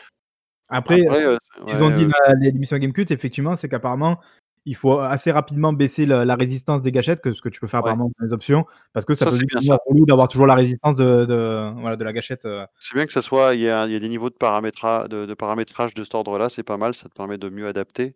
Heu, après, c'est comme tout, ces nouvelles features, c'est tout tout dépendra de comment ça sera, heu, bien utilisé dans les jeux à venir. Parce que là, le jeu est dédié à ça, donc heureusement, il le fait bien et en plus, ils ont demandé à un studio qui savait le faire de bien utiliser genre de feature, genre ce qu'ils ont fait avec le casque VR, avec Astro Bot. Ils l'ont magnifié l'utilisation du casque VR sur PlayStation. C'est une des meilleures expériences VR de la console, sur PlayStation 4, qu'on pourra refaire sur PlayStation 5 pour le coup et peut-être que justement, il sera encore mieux parce que la puissance de la PlayStation 5 permettra de délivrer un rendu encore meilleur dans le casque, à voir. Mais donc là, ça marche sur ce jeu-là, mais toutes ces features qu'on a vues dans d'autres consoles, pas forcément PlayStation, à droite, à gauche et cetera, qui au finalement sont ont disparu parce que personne savait les utiliser correctement. C'est aussi ce qui peut arriver, hein. Ouais, mais tu vois, autant justement, heu, parce que moi, j'étais le 1er à dire ça et c'est vrai que quand tu utilises la manette, heu, il y a des trucs genre, souffler dans la manette, concrètement, je pense vraiment que ça va servir dans 2 jeux sur un catalogue de 500. C'est pas voilà, ça c'est c'est pas un game changer, surtout que je que sur, heu possible, heu, non, sur DualShock 4? Ça, j'ai un doute. Je sais plus si c'était possible avec Non, c'était sur DS, heu, dans les trucs du docteur Ouais. Oui, avait trucs DS, voilà. Donc partir bon, du moment où tu as un un haut-parleur, tu peux le faire, c'est une membrane, tu souffles dessus, quoi, Ouais. Heu, après les gâchettes, je pense vraiment q que ça peut rentrer dans le côté commun de des jeux, de pouvoir utiliser ça, de pouvoir doser avec ça. Parce que vraiment, en fait, quand tu joues dans Astrobot, il y a un moment où tu rentres dans une sorte de petit costume et c'est un truc qui te fait sauter, en fait et donc heu, soit tu penches à gauche, soit tu penches à droite pour sauter à gau enfin, pour aller à gauche ou à droite et en fait, en fonction de la de le dire? De la manière dont tu vas appuyer la gâchette, tu vas sauter plus ou moins haut avec plus ou moins d'intensité, quoi et là là, déjà, c'est tout bête, mais tu ressens, en «l'utilité» entre guillemets de de ça, même si évidemment c'est fait, comme tu disais, pour, donc c'est pour ça que ça le montre bien, quoi et tu te dis: «Ouais, peut-être que retranscrit à d'autres jeux, avec des jeux de bagnole voilà, des jeux de tir, des trucs comme ça», tu peux dire: «Tu peux utiliser des vrais trucs très sympathiques à ce niveau-là». tu as plein de trucs, en fait, où tu as des en fait, tu as l'impress tu as un ressenti de revêtement aussi qui te permet de en fonction des revêtements sur lequel tu vas te situer, tu vas avoir des sensations différentes. Ça, ça peut être pas mal, j'ai l'impression. Donc je je je pense qu'il y a un vrai potentiel avec ça, donc je je pense que la techno est intéressante, mais je suis beaucoup plus sceptique sur l'utilisation que les gens vont en faire dans les jeux. Tu vois, Je voilà. typiquement, heu, un tru enfin, je sais pas du tout, hein, s'ils vont l'utiliser comme ça, mais je me dis: «Ils pourraient l'utiliser comme ça». Dans dans tous ces jeux où on a l'habitude depuis 20 ans, quand tu dois, hem, heu, tirer un truc dans un jeu ou quoi, où tu sais, tu dois marteler le bouton pour, depuis tu vois, tu martèles, tu martèles, tu martèles jusqu'à que ça le fasse. Bah, là, je trouve que ce serait beaucoup plus intelligent de le faire avec la gâchette et là, en fait, la gâchette où tu sais, tu dois forcer de plus en plus pour plus et clac, tu sais, Ah ouais. à faire le truc. être intéressant, ouais. Bah, je trouve que ce serait tel 1000 fois plus intéressant que juste appuyer comme un con sur un bouton, quoi. Tu vois, ça permettrait peut-être de renouveler un peu, heu, bon, évidemment, ça reste, tu vois, du détail, mais je veux dire, si jamais tu vas aller chercher tous les petits trucs comme ça à faire, ça peut être assez cool et et en plus de ça, en plus des gâchettes, parce que ça m'a plu, c'est vrai que le côté alors c'est c'est un peu c'est très semblable au Joy-Con Drift, heu, non, heu, au Joy-Con tout court, Joy-Con Drift, c'est le Oh, attends, heu, lapsus oups, révélateur. voilà. Heu, le côté évidemment, hem, vibration HD, c'est assez cool, quoi. Après, je sais pas si là, une fois de plus, c'est vrai qu'Astrobot l'utilise, enfin, spécialement pour ça, donc c'est vrai que là, ça se ressent bien, mais c'est vrai que tu sens que, heu, tu peux faire un truc assez cool avec les vibrations et ça, je pense que ça va pareil, ça va rentrer, je pense, dans le dans l'inconscient collectif, quoi, à force. Dans Death Stra dans Death Stranding, par exemple, chaque gâchette avec les mains sur les sur les lanières, en fonction de Ouais. si tu veux plus tirer à droite, à gauche, ça peut, par exemple, fonctionner, tu vois? Tu peux avoir des applications Ouais, tu peux avoir variées. le côté droit est plus chargé, tu peux genre le rendre plus difficile à le tenir à droite Mmh gauche, il y a un côté, ça peut être cool, quoi. Nous, hem regarde, là, on y pense, mais il y a peut-être des gens qui vont dire: «Ouais, mais on va peut-être pas se faire on va pas se faire chier à faire ça», tu vois? Il y a peut-être les bonnes plein de petites idées que les gens vont peut-être pas pousser, heu et le faire réellement dans le jeu. Moi, j'ai vraiment un doute là-dessus sur, heu mais ce Ouais, serait c'est bien qu'ils le fassent, ce serait bien. Pour Bah, surtout les les c'est studios tiers, ça sera un peu plus compliqué à mon avis. Ouais, c'est comme, Ouais. c'est comme les les fonctions tactiles. Bon, là, je je sors un peu un un comment dire? Un je déterre un peu les cadavres, mais tactile de la PS Vita, il y avait, Uncharted qui l'a fait. C'était pour, genre, je crois pour, c'était pour quoi? Pour couper des draps, je crois, ou un truc comme ça, Mmh. tu vois? À la machette et tu avais Tearaway qui l'utilisait, mais c'est tout, quoi. Enfin, je veux dire, ça ça va être une feature qui va être, très, très rapidement, bah, effectivement, comme tu dis, coach, pas du tout, pas du tout adaptée par les tiers et c'est peut-être dommage du justement et là, par Bah, on contre, il y va a un il y a un truc assez intéressant de Pikachu, qui nous dit que dans No Man's Sky, donc du coup, il y a une grosse mise à jour, heu, pour, heu, préparer l'arrivée des nouvelles consoles et donc du coup, la résistance donc heu, des gâchettes varie, quand tu es dans le vaisseau en fonction des accélérations ou du freinage. De même, quand tu rentres dans l'atmosphère d'une planète, c'est plus anecdotique quand tu utilises ton multi-outil. OK. Donc ouais, dans dans dans pas mal de cas, en fait, ça peut être super bien utilisé et je et effectivement, ça peut apporter dans l'immersion. Mais après, Ou est-ce ou que même, c'est tu vois, Babybel dans Outer Worlds, heu, non, Wild. heu, Wilds, pardon, Outer Wilds Oh là là. Voilà, où tu où tu joues avec le vaisseau un peu là, où tu décolles, machin truc et tout. Là, ça peut avoir son importance. Enfin, je trouve que ça peut apporter un vrai plus, tu vois, ce délire de de résistance des gâchettes et tout. Te rendre la tâche encore un peu plus relou, quoi, pour, parce que ça fait partie un peu de l'expérience aussi, de réussir à manier ce vaisseau et tout ça. Enfin, je me dis si jamais ça arrive à rentrer effectivement dans le dans dans l'inconscient, pourquoi pas? Sachant que quand tu regardes bien, heu, PlayStation PlayStation, c'est un peu dans la continuité de ce qu'ils faisaient ce qu'ils font avec les 4 touches là, tu sais, X, carré, hem, rond et croix ou sur Xbox, quand tu appuies sur la touche, tu appuies sur la touche. Pas, ça a ça a un nom d'ailleurs ce ce truc là et quand tu tu es sur PlayStation, le fait d'appuyer plus ou moins, tu appuies plus ou moins avec les touches. Ah, Je sais ouais, pas si ouais, vous voyez ce que je veux dire? c'est oui, oui, c'est Je sais plus le nom, s'appelle. c'est des boutons ana heu, analogiques, enfin Analogique, ouais. boutons, voilà. Ouais, je crois que c'est ça, ouais. Ouais et et ça déjà, tu vois, je me dis donc c'est dans la continuité en fait, la gâchette, c'est maintenant adopte la même, la même posture, quoi. Voilà, Le tout. truc, c'est que pour ouais, pour pour les tiers, heu, le truc, c'est que s'ils développent vraiment des features heu, avec ces gâchettes-là, qui ont une un vrai, heu, un vrai plus dans le gameplay, dans le jeu et cetera, Bah, la Xbox, pour les pas. et et ben, voilà et tu vas te retrouver à ne pas les avoir ailleurs, tu vois? Alors est-ce que ça va faire en sorte de vendre plus les jeux sur PS est-ce que ça va aller au au point que ça va faire plus vendre le jeu sur PlayStation ou pas? Ça, je sais pas, donc je pense que les gens vont plutôt se dire: «Non, on peut pas proposer la même expérience des 2 côtés, on ne le fait pas, quoi». Sauf les studios un Ou peu indés qui veulent vraiment pousser leur jeu au voilà, voilà, avec la moindre feature, il y a un casque VR, bah, on met on met le truc VR, bah oui, mais il y est pas sur tous les supports, mais c'est pas grave, on le met quand même, c'est un truc en plus. Heu, No Man's Sky le fait effectivement, il y aura une mention, heu, tu sais, genre heu, feature haptique ou genre, adapté Ouais. adapté fait haptique, enfin, peut-être un truc comme ça. Après, faut faudra faire attention qu'on n'arrive pas au syndrome Wii U. C'est-à-dire qu'en gros, ton ton truc, il te sert à rien. Genre, la mablette de la Wii U, par exemple, ça te servait à afficher la minimap dans les tiers. Enfin, tu vois, Bah, c'est heu feature, heu, ça peut être pratique, mais c'est pas ça elle a été sous elle a elle a été sous-exploitée, par exemple, cette feature, Ouais, ouais. typiquement, les les vibrations HD des des Joy-Con des Joy-Con, machin, c'est pareil. A priori, il y avait de Ouais. bonnes sensations, personne les utilise, tu vois? Entre guillemets, personne, en tout cas, pousse le le la feature, de manière intéressante. sauf One to Switch. Tu l'as oublié celui-là. C'était oui, bah, c'est c'est celui qui servait de bah, les c'est le Astro c'est le exact, des Joy-Con. l'Astrobot. Oui, Mais oui, après tu c'est ça. Mario Astrobot, ça coûtait Party, les trucs comme ça 70 €. aussi. Donc il ouais. faut juste espérer que Astrobot ne soit pas le seul jeu qui vraiment, heu, montre le potentiel du truc, quoi. J'espère que ça sera pas que ça, quoi. Après question sur la manette, là. Il y a pas un problème, heu, sur les sur les boutons quand même, X, Y les croix machin là, le fait qu'il y ait pas de couleur?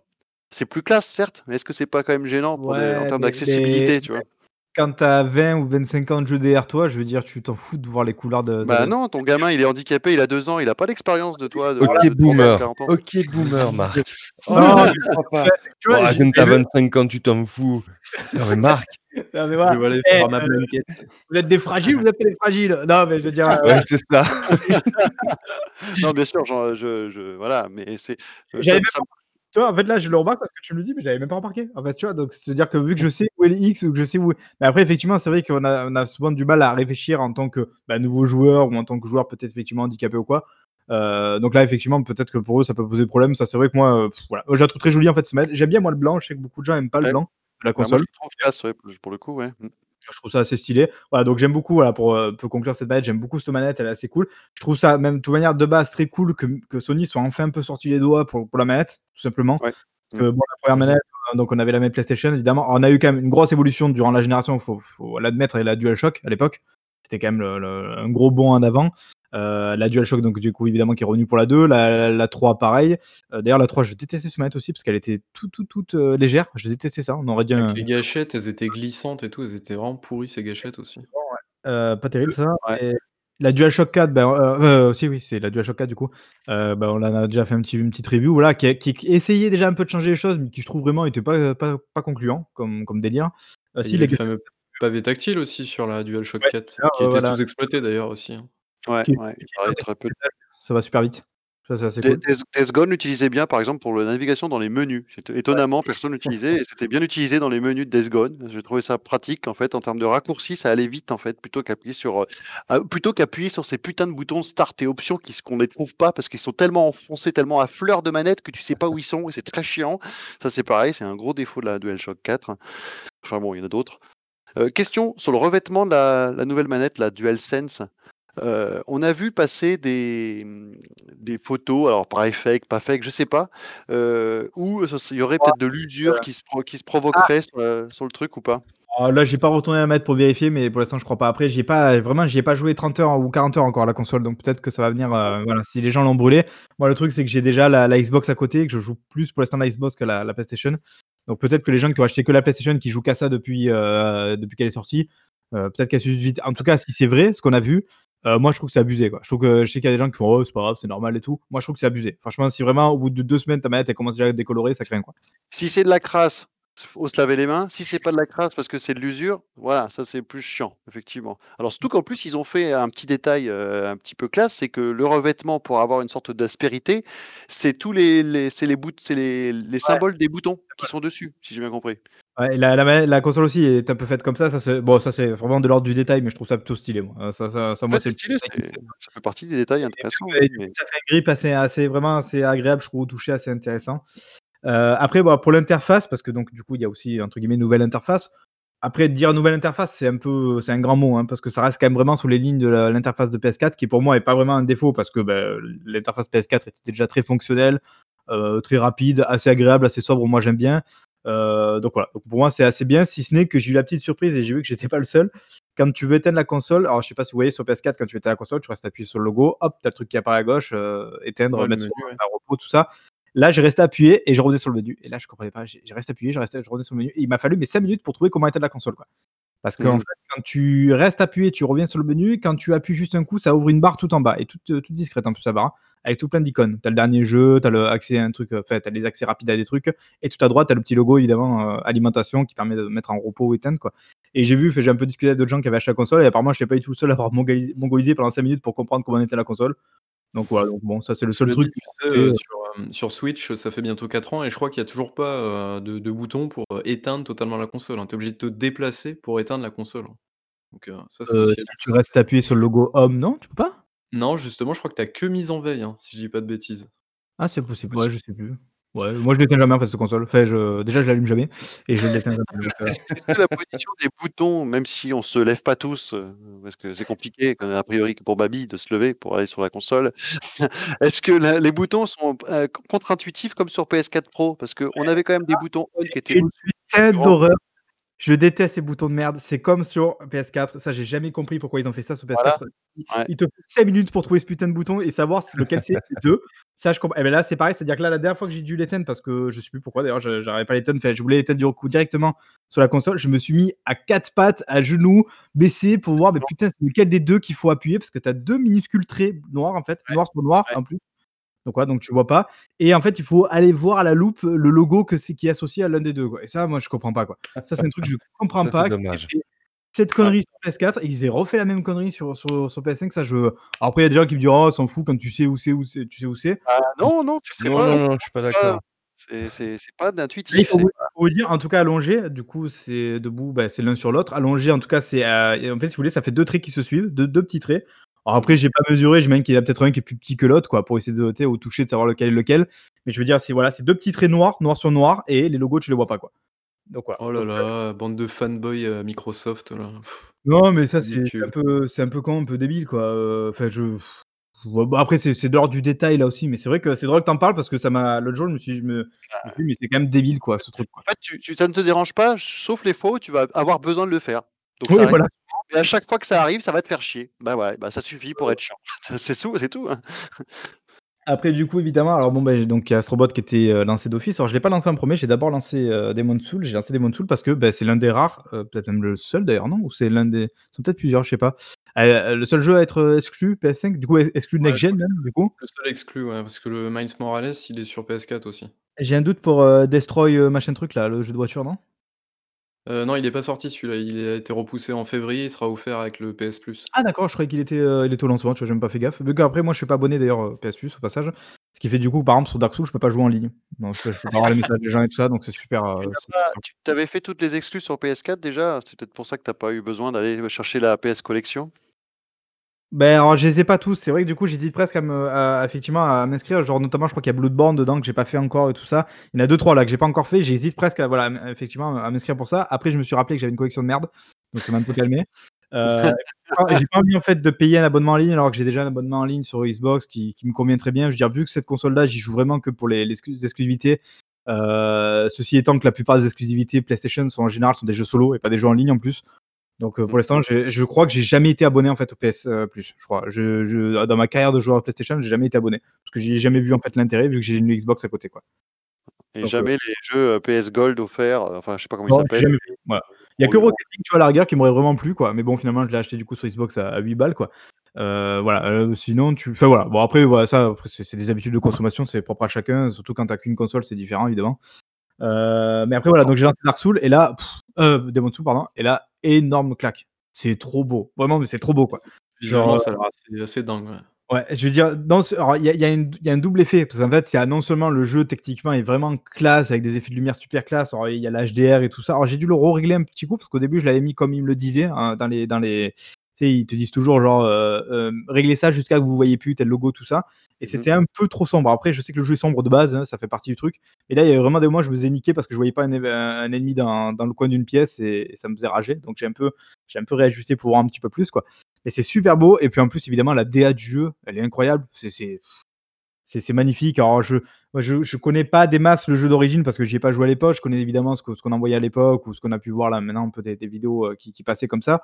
Euh, je pense que Bluepoint en plus a fait un super travail dessus, un Comme, DR, comme quoi. disait un grand penseur, pas besoin de ray tracing quand tu as une bonne direction artistique, tu vois. Ouais, voilà, mais c'est vrai que là, ouais, je m'en bats les couilles, tu vois, de savoir qu'il y a du ray tracing ou pas, parce que c'est Il juste y en a pas, il y en a pas. Ils ont dit que justement ils n'en mettaient pas pour justement privilégier parce que ça, ça demande tellement de ressources que c'était un peu- ça, ça, ça, ça- ça- c'était euh, pas gérable en termes d'optimisation. On fait, on Ouais, met pas de ont ray raison. tracing et il y en a pas besoin. Bah oui, enfin, Et donc en plus le jeu est fluide. Alors je sais que ça peut sembler être un truc, mais tu joues un jeu From Software, même si c'est pas exactement From Softwa- Software, peut-être j'arrive pas à le dire, parce que c'est Bluepoint qui a fait le remake. Mais je veux dire, c'est un jeu en 60 FPS, un jeu From en 60 tu as FPS, fluide. choix, non, en plus, c'est ça? Hein? Tu as le choix en plus dans les options Ouais. entre performance et c'est ça, ouais? Ouais, alors moi j'ai laissé sur performance de base, j'ai laissé sur performance parce que c'est je surtout pour un jeu comme ça, je trouve que ça apporte vraiment un putain de plus le, le 60, c'est super fluide, c'est classe. J'ai j'ai jamais eu de petit ralenti ou quoi qui, qui est un peu relou, de moments où ça, ça commence à partir en couille parce que t'as trois ennemis que le, le jeu il arrive plus à suivre. Voilà, ça ça y est pas, donc ça c'est super bien. Euh, c'est un jeu qui nécessite de la précision quand même dans la manière dont tu joues tout ça, donc voilà, donc ça apporte un vrai plus. C'est super super beau. Euh, Au-delà de ça, alors pour faire vite fait entre guillemets le- la review de- du début du jeu que j'ai fait, euh, le level design c'est incroyable. Enfin, vraiment quand tu sors d'un Assassin's Creed, Dans le Hein Duncast, on fait des des débuts de review de jeux. Habituez-vous à Ouais, ça. ouais. Ça. C'est tout Mais on simplement s'inspire des meilleurs. On n'a pas Voilà. besoin de terminer un jeu pour en faire une review. c'est tout simplement ce qu'on appelle un test euh, jeu vidéo, magazine, c'est tout. Sauf que nous, on est honnête. Non, non, non, non. Marc, s'il te plaît, euh, va cacher tes tes trophées PSN avant que avant qu'on se fasse engueuler là. Oh. euh, Concernant la, la technique, là, j'ai un petit, j'ai pu faire une petite comparaison là, euh, justement avec un ancien jeu, que ça va être possible aussi sur PlayStation 5, forcément, de pouvoir mettre ces jeux PS4 et de les redécouvrir sur PS5 ou de les découvrir tout court dans les meilleures conditions. Euh, j'ai fait le test avec Monster Hunter.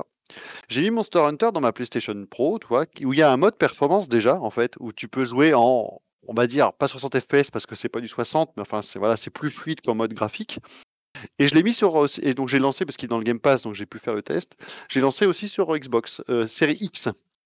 Eh bien, le mode euh, graphique, donc on va dire 4K, euh, tous les détails, les ombres à fond, est plus fluide et stable en 60 que le mode performance sur PlayStation Pro ou j'imagine sur One X. D'accord? Ça veut dire que là, le gap en fait technique permet ça, d'avoir un mode graphique en fait en 60 au final. Et ben j'imagine en fait, le, le problème de Monster Hunter, c'est que ta save, elle n'est pas euh, transférable d'un support à l'autre. Et quand Ah. tu as 900 heures de jeu sur un truc, tu vas pas Ah oui. t'amuser à les refaire sur une autre console. Et ben Mais ça peut être. tu l'as acheté sur PlayStation aussi? C'est surtout ça la question, à la base. Ah, parce que mes autres potes jouaient sur PlayStation, c'est ça aussi la réponse, tu vois. Donc, euh, et, et le truc, c'est que bah, ça peut être un des déclencheurs qui me ferait acheter une PS5 parce que je suis maintenant que je- j'ai du mal à relancer le jeu sur PS4 Pro depuis que je l'ai vu tourner sur Series X, euh, avec cette fluidité-là et ce, ce niveau de graphique-là, tu vois. C'est, ça, fait, ça peut faire partie des, des petits déclencheurs d'achat en disant oh, putain, l'expérience est telle que bah, à cause des sauvegardes qui te cantonnent à une, à une plateforme, bah, ça va peut-être te, te dire bah, je vais reprendre la console euh, euh, améliorée, quoi, donc PS5. Quoi. Faut Mais donc le gap, le gap arrêter est quand même franchement euh, flagrant, clairement, hein, en termes de fluidité. Je pense qu'il faut surtout arrêter de jouer à ces RPG beaucoup trop longs avec 900 heures de jeu, mais c'est ça va pas ça. Euh, non, voilà, donc après, bah, voilà, bah, après Demon's Soul, bah, pour ceux qui ont joué à l'époque, je pense qu'ils le savent déjà, quoi. hein, genre que la, la DA, elle tabasse. euh, c'est assez di- En plus, je trouve que c'est assez différent de Dark Souls, en fait, euh, mine de rien.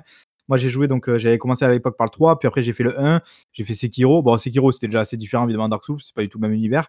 Mais je veux dire, Dark Souls, il y a un côté paradoxalement un peu plus coloré, en fait, que Demon's Soul. Demon's Soul, c'est vraiment très gris partout, mais c'est vraiment hyper classe, quoi. C'est super stylé. En fait, la DA, elle est incroyable. Je trouve vraiment qu'elle est vraiment, je trouve ça plus, plus classe que, que les deux Dark Souls que j'ai fait. Donc après, c'est peut-être une question de goût, tout ça, quoi. Euh, c'est super joli et il y a toujours ces, y a ces petits moments, en fait, où euh, je crois que ce qui m'étonne le plus dans le jeu, c'est c'est ces mobs. En fait, il y a plein de mobs comme ça qui sont. L'animation, elle me paraît fake, en fait. Je sais pas quoi, je, je sais pas comment expliquer cette sensation, mais euh, d'un coup, je me retrouve face à un mob et j'ai l'impression d'être dans une vidéo fake parce que ces animations, on dirait de la CGI. Je je sais pas euh, si je me fais comprendre, mais en fait, c'est- c'est c'est vraiment, il y a une fluidité et tout dans la- dans l'animation et tout Alors, ça, on dirait du fake. quoi. Marc, Marc, je vais t'expliquer un truc. Tu viens de découvrir un jeu fluide. C'est pour ça. Mais c'est, ouais, ouais, je pense que c'est, c'est, c'est une partie C'est de la non, réponse. mais c'est c'est enfin, ça peut paraître tout con, mais effectivement, quand tu as été habitué des années à jouer en 30 FPS, voire en tout sautant en 25 FPS, tu vois? Bah, dès que tu passes à 60, tu te dis: «Putain, mais j'ai l'impression d'être dans un un making of de, de scènes de ménage, tu vois? Enfin, c'est c'est très bizarre, mais moi je moi fais le parallèle avec le passage à la HD. Quand on était avant la HD et que la et en SD et que la HD est arrivée, les 1res fois qu'on a commencé à regarder les images sur nos écrans HD, on a fait: «Tiens, elle est bizarre cette image, elle est un peu fausse, elle est un peu plastoc, elle a elle a un grain en fait où tu as pas l'habitude, «Elle est fausse en fait, elle est pas comme Ah elle elle est d'habitude». Coach, on est En d'accord, fait c'était vachement mieux, vachement plus fin sur sur, cathodique, on est d'accord. Tu vois? Et donc ce ce truc-là non, bah, après, heu, il y a Non, analogique puis et moi je je vais quand même vous dire une autre vérité. L'œil humain n'arrive pas à faire la différence entre le 30 FPS et le 60 FPS. Hein, Non, là, c'est c'est c'est pas acté, possible. hein. Cyril Cyril l'a dit, hein. Alors je réfute on avait dit pas d'attaque personnelle. Je réfute, heu, ton argument, Bayboul, pour 2 raisons et d'1, le 60 FPS, on le découvre pas cette génération. Arrête de me casser les couilles avec ça, on a quand même vu le 60 FPS pour les autres générations. Merci. J'en ai rien à foutre moi du 60, je suis en Metal Gear 144 moi. Metal Gear Solid 2 était en 60 FPS, tiens quand même le rappeler, sur PlayStation quoi? 2. Voilà, Metal Gear Solid 2 sur PlayStation 2 était en 60 FPS. Voilà. Ah très bien, bah, Spartan Total Warrior aussi, voilà. Qu'est-ce que tu as à à ça? que les grands jeux, que les grands jeux. Et deuxièmement, heu, Assassin's Creed Valhalla aussi est en 60 FPS. Il y a aucun moment je me suis dit: «C'est de la CGI». Ouais, mais là peut-être qu'ils doivent s'acheter des animateurs tout simplement. Voilà, tout. Je crois vraiment qu'il y a une histoire d'animation parce qu'en fait, enfin, je je je sais pas en fait comment expliquer ça, la sensation que j'ai eue, mais si tu veux, quand tu joues à un jeu, tu vois que le personnage que tu as en face de toi, c'est un jeu vidéo. Tu vois? La manière dont il bouge et tout, où c'est pas du tout crédible, réaliste, où d'un coup il va faire des des reculs assez improbables et tout. Là, il y a pas ça. En fait, je sais pas je sais pas si c'est voilà, c'est la qualité des animations, heu, Bluepoint ou même From So Software à la base, hem, mais je j'arrive pas à dire, hein. Mais la la la manière dont ça bouge, c'est d'une crédibilité qui est incroyable en fait et voilà et je sais pas comment expliquer cette cette sensation, surtout que c'est pas tous les mobs qui font ça et c'est notamment il y a des mobs, heu, il y a des mobs, c'est des chevaliers aux yeux bleus là qui sont un peu un peu plus durs à tuer et tout. C'est Yu-Gi-Oh! voilà. truc ou quoi là? Ouais, je vois que en fait, il y a les mêmes avec les yeux rouges et les mêmes avec les yeux bleus, tu vois? C'est un peu les les yeux bleus, ça va, les yeux rouges, tu es mort. Tu vois? C'est ça qu'il faut les méchants. Ah les yeux rouges, faut pas les emmerder quoi, j'ai très vite compris ça. Heu, il y a plein de moments d'ailleurs assez drôles comme ça, très très Souls dans l'idée où tu marches, tu marches, tu vois: «Ouais, ça va, c'est tranquille», ouais, de poum, tu es mort. Là tu fais: «OK, qu'est-ce qui s'est passé?» genre, heu, tu as pas compris, tu es mort, c'est comme ça, voilà. Ou alors, heu, tu es en train de rentrer dans une pièce et tu as 3 squelettes qui te sautent dessus d'un coup sans que tu comprennes rien, enfin, après c'est Souls quoi, c'est vraiment heu, ce que j'aime dans ce level design, surtout que contrairement à Dark Souls, ça je le savais pas par exemple, il y a pas les feux, les feux de camp. Ça c'est pas construit comme ça le jeu. Le level design est très différent d'un Dark Souls. Déjà dans les 3 Dark Souls, le level design n'est pas le même. Vraiment, on va dire, si on regarde dans le détail, c'est pas construit de la même manière. Celui-là, c'est encore différent, effectivement. Ouais, je me souviens notamment le 1er Dark Souls, c'était très, heu, labyrinthique, alors que déjà le 3, il était plus linéaire dans sa manière de oui, bah, c'est ouais. oui, c'est pour ça que le 3 est plus accessible, on va dire, pour rentrer dans la le la manière de jouer à un Dark Souls, parce que le 1er est tellement enchevêtré et c'est ce qui fait sa force et c'est ce qui fait que le 1er est pour moi bien supérieur aux 2 autres, en dans les Dark Souls, c'est parce que cet enchêtre enchêtre enchevêtrement est génial justement. C'est ça te perd tout en tout en trouvant et tu te te retrouves à des endroits où tu pensais pas arriver et c'est excellent quoi. Tu retrouves moins ça dans les 2 Là, autres. de ce que j'ai vu, a priori, tu as 5 grandes zones dans le dans le jeu. En fait, tu as une sorte de hub central qui s'appelle le Nexus où tu vas, par alors je crois que c'est l'archipel, ils appellent ça. Par l'archipel, tu vas accéder en fait à l'un de ces 5 mondes. Alors le tout 1er monde, tu es obligé de le faire au début avant de pouvoir accéder aux autres, enfin au moins la la 1re partie quoi et en fait, bah, tu as ce cette gratification que tu trouves pas forcément dans beaucoup de jeux, dans Dark Souls où donc tu as ce point de départ qui est le le fameux feu, heu, d'archipel qui te permet d'atteindre soit le Nexus, soit le les niveaux que tu veux et en fait donc tu pars de là et en fait l'idée c'est d'explorer, heu, voilà, d'explorer le niveau que tu as en face de toi. Tu tues les ennemis et tout, tu essaies de pas mourir. Si tu meurs, hop, beh, heu, la l'idée que tu as, c'est de pouvoir retourner finalement au cadavre, heu, de ton ancien perso pour pouvoir récupérer les âmes parce que, je sais pas si Bayboul par exemple, c'est ça, mais quand tu tues les démons, tu récupères un nombre d'âmes et si tu veux, ce nombre d'âmes, c'est ton consommable après pour pouvoir, acheter des armes, pouvoir upgrader des trucs, des trucs comme ça quoi. Donc si tu veux, quand tu meurs, tu perds toutes tes âmes et tu peux aller les récupérer si jamais tu retournes sur ton sur ton cadavre. Si tu remeurs par contre entre temps, avant d'avoir récupéré ces âmes, tu les perds définitivement. Donc voilà, donc tu as un côté en fait, c'est un peu presque au poker où tu vas mettre en jeu, heu, tes âmes pendant que pendant que tu fais ton exploration et si tu tu peux tu potentiellement peux perdre tes âmes. est-ce que tes âmes, tu peux les mettre en banque, heu, genre comme dans un Hollow Knight ou un truc comme ça ou? Non, ta ta ton seul ta seule possibilité, c'est de les dépenser en fait, pour pouvoir entre guillemets «les assurer» quoi. Donc heu, moi ça m'est arrivé à tu vois, très récemment, donc sur mon 1er perso, j'avais, heu, 5000, heu, 5700 âmes à peu près. Heu, il y avait il m'en fallait 6000, heu, alors c'est pas c'est c'est pas l'équivalent de 5000 mecs, hein, c'est, plus ou moins en fait, les les mobs te donnent plus ou moins. Ça peut être, heu, 80, ça peut être 120, voilà. Et j'avais une arme que je voulais à 6000, donc la Claymore, je crois que beaucoup connaissent dans le dans dans la franchise Et bah, en fait, heu, sur le passage où j'étais, j'ai pas réussi à le passer et je suis mort et j'ai pas réussi à retourner après la 2 fois pour aller chercher mes âmes et j'avais bien les boules d'avoir perdu du coup, tu vois, mes mes 5700 âmes, quoi. Voilà. Après ça fait partie de l'expérience du jeu évidemment. Bien fait, noob. Le Et le heu truc, c'est que le si les gens ont ont ont un peu peur de la difficulté, Souls, je pense que le Demon's Souls, au final, peut-être est peut-être aujourd'hui maintenant la meilleure porte d'entrée déjà technique pour en prendre plein les yeux, mais aussi parce qu'il est quand même plus simple que les Dark Souls de manière générale, et plus court aussi. Le Donc peu de temps que j'y suis joué, j'ai quand même, ouais, ressenti globalement que c'était alors après je sais pas, c'est parce que du coup, bah, tu vois, j'ai pas découvert, on va dire, la série non plus avec ceux-là, donc j'ai j'ai un peu les les gimmicks un peu de de la Ouais, série, ça quoi. va être Mais je ouais. trouve quand même globalement plus j'ai l'impression qu'il est plus simple effectivement. Mais après je pense que c'est «normal» entre guillemets, quoi, enfin, c'était le 1er, heu, tu vois? Après avec les autres, ils ils ont ils ont fait aussi un peu dans la surenchère des fois avec 2 boss en même temps, quoi. Moi je dis ça, je sais même pas si dans Demon's Souls il y a il y a 2 boss en même temps à un moment donné, quoi. Mais mais voilà, peut-être aussi effectivement que, heu, je je viens juste en fait de découvrir le le titre du Duncast. Marc va-t-il encore en parler? J'y suis, voilà. Heu, donc ouais, donc oui, donc effectivement, ce Demon's Souls, il est, heu, à ce niveau-là, il est super classe et puis il y a cette gratification, voilà, que je disais que tu retrouvais pas dans tous les jeux où quand tu arrives à débloquer ce ce fameux raccourci qui te fait gagner mais 10-15 minutes d'exploration d'un coup pour pouvoir atteindre un autre un autre point plus facilement, en fait, si jamais tu meurs, c'est tellement cool, en fait. Il y a un côté de récompense qui est vraiment super stylé, quoi et ça, ça marche, heu, super bien et il y a que dans dans ce genre de jeu-là que je trouve ça, quoi et c'est pour ça que je pense, par exemple, Bibou, vraiment un jour tu devrais essayer de t'y mettre parce que je pense que ça te plairait, quoi. Ce genre de délire-là de de vraiment de récompense, quoi.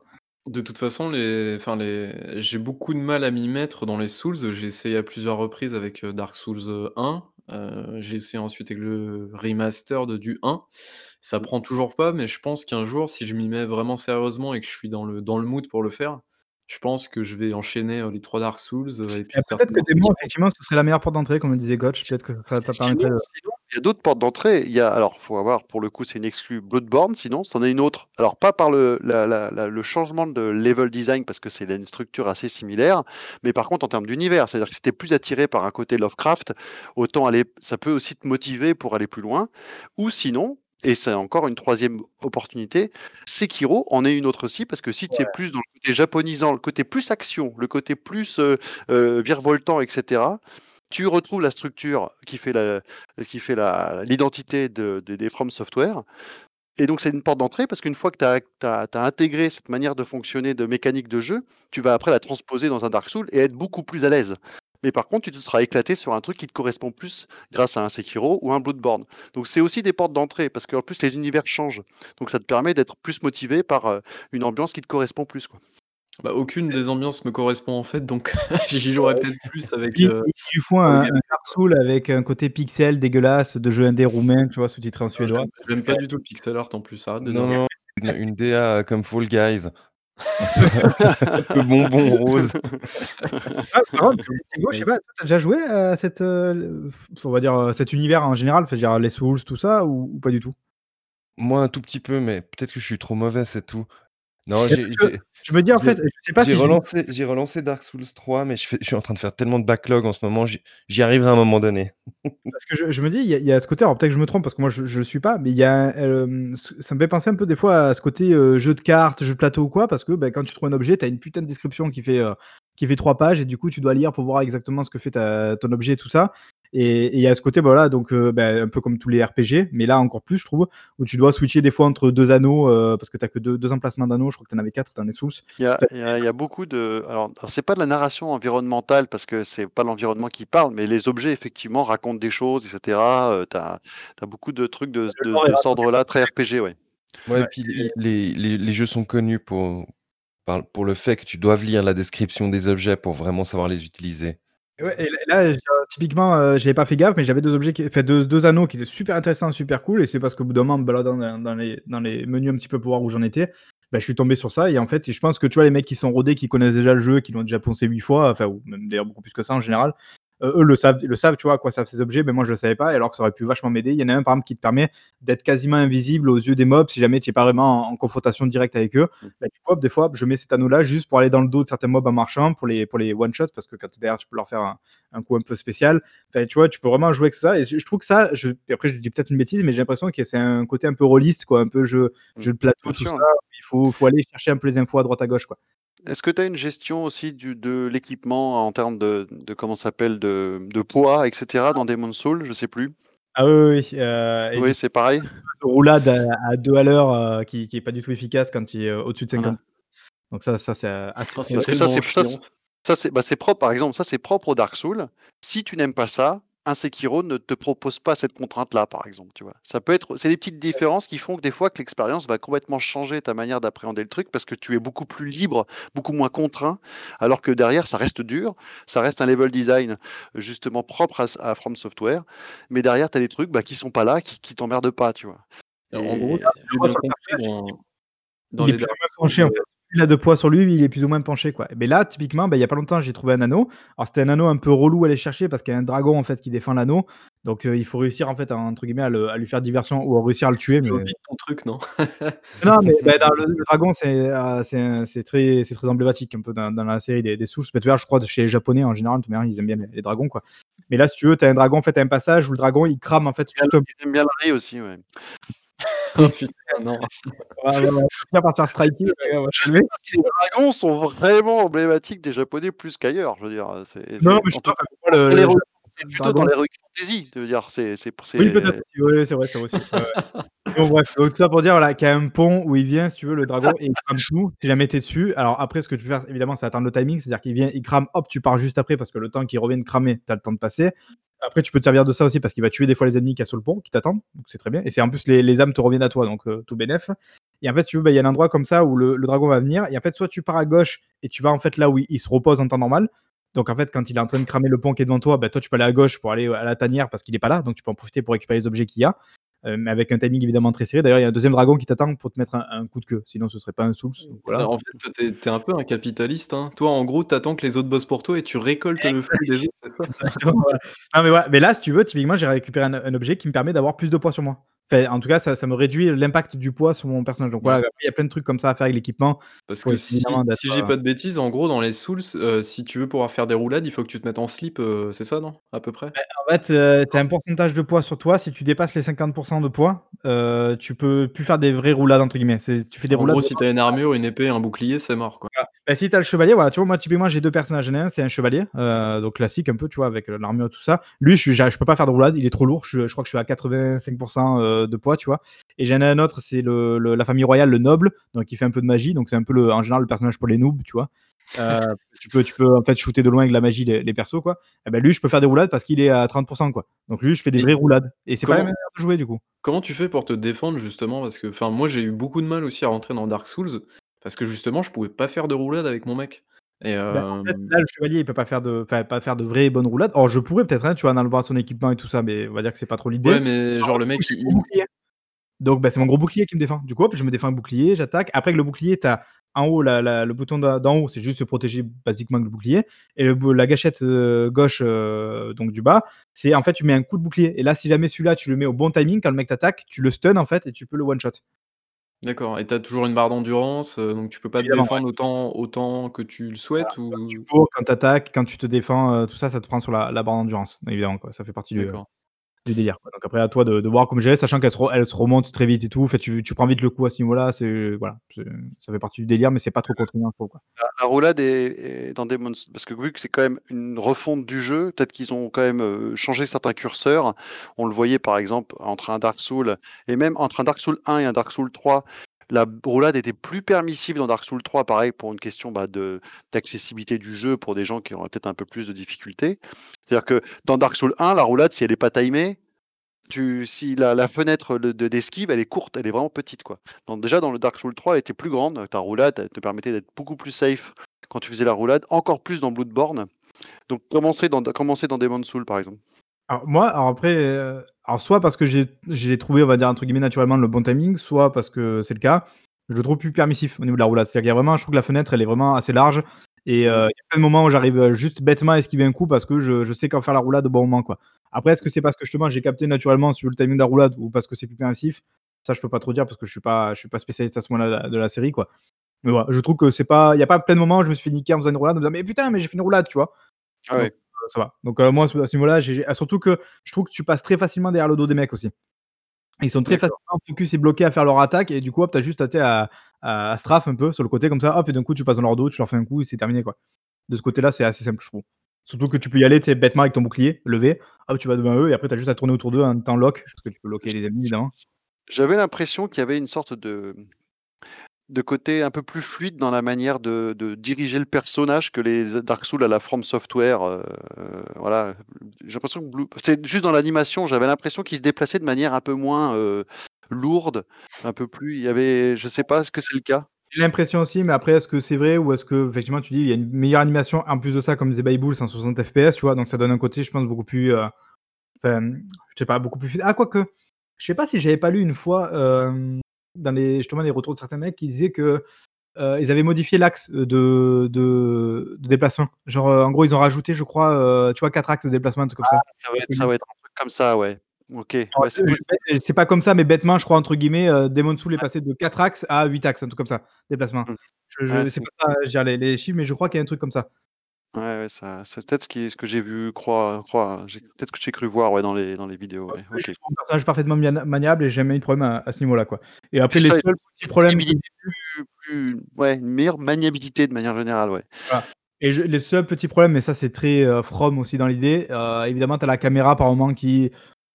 euh, quand tu es dans un coin de pièce et que tu es un petit peu acculé par les trucs, euh, ça t'aide pas la caméra qui, tu vois, se, se fout derrière, entre toi et le pilier derrière et du coup, tu vois plus rien du tout. Un peu- tu prends cher.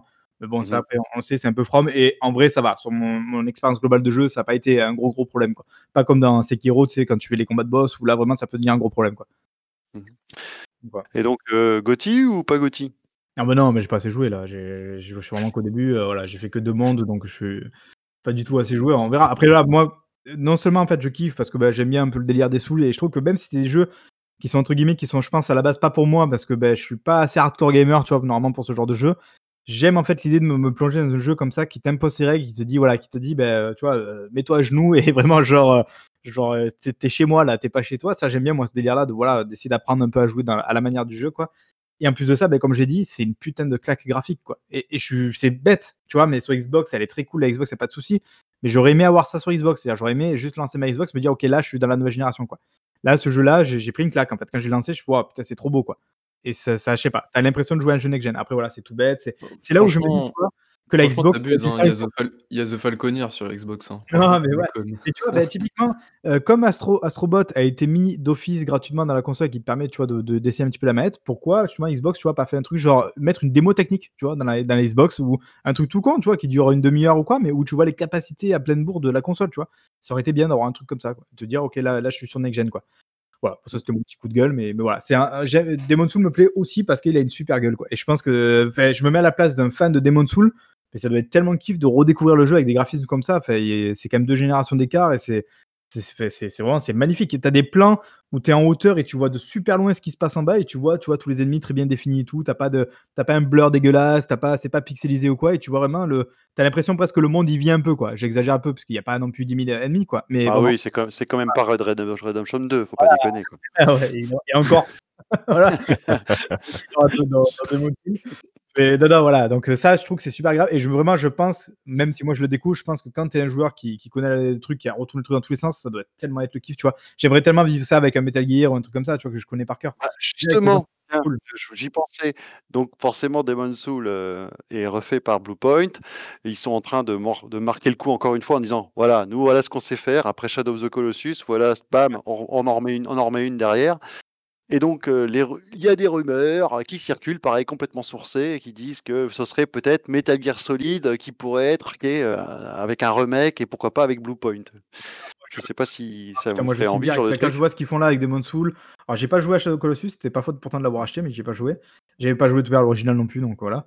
Euh, mais quand je vois là ce qu'ils font, fait, je me dis, waouh, putain, ça doit tellement tabasser. Fait, j'aimerais en fait vivre cette expérience-là, c'est-à-dire redécouvrir, je pense, un jeu qui a deux générations ou trois de d'écart, euh, aussi beau et aussi, tu vois, et parce que j'ai l'impression en plus, même quand tu lis un peu les trucs à droite à gauche, qui sont quand même vachement respectueux du matériel de base et tout, qui font vraiment pas n'importe quoi. euh, Ils, ils ont rajouté des petits trucs, j'ai cru lire apparemment que dans les.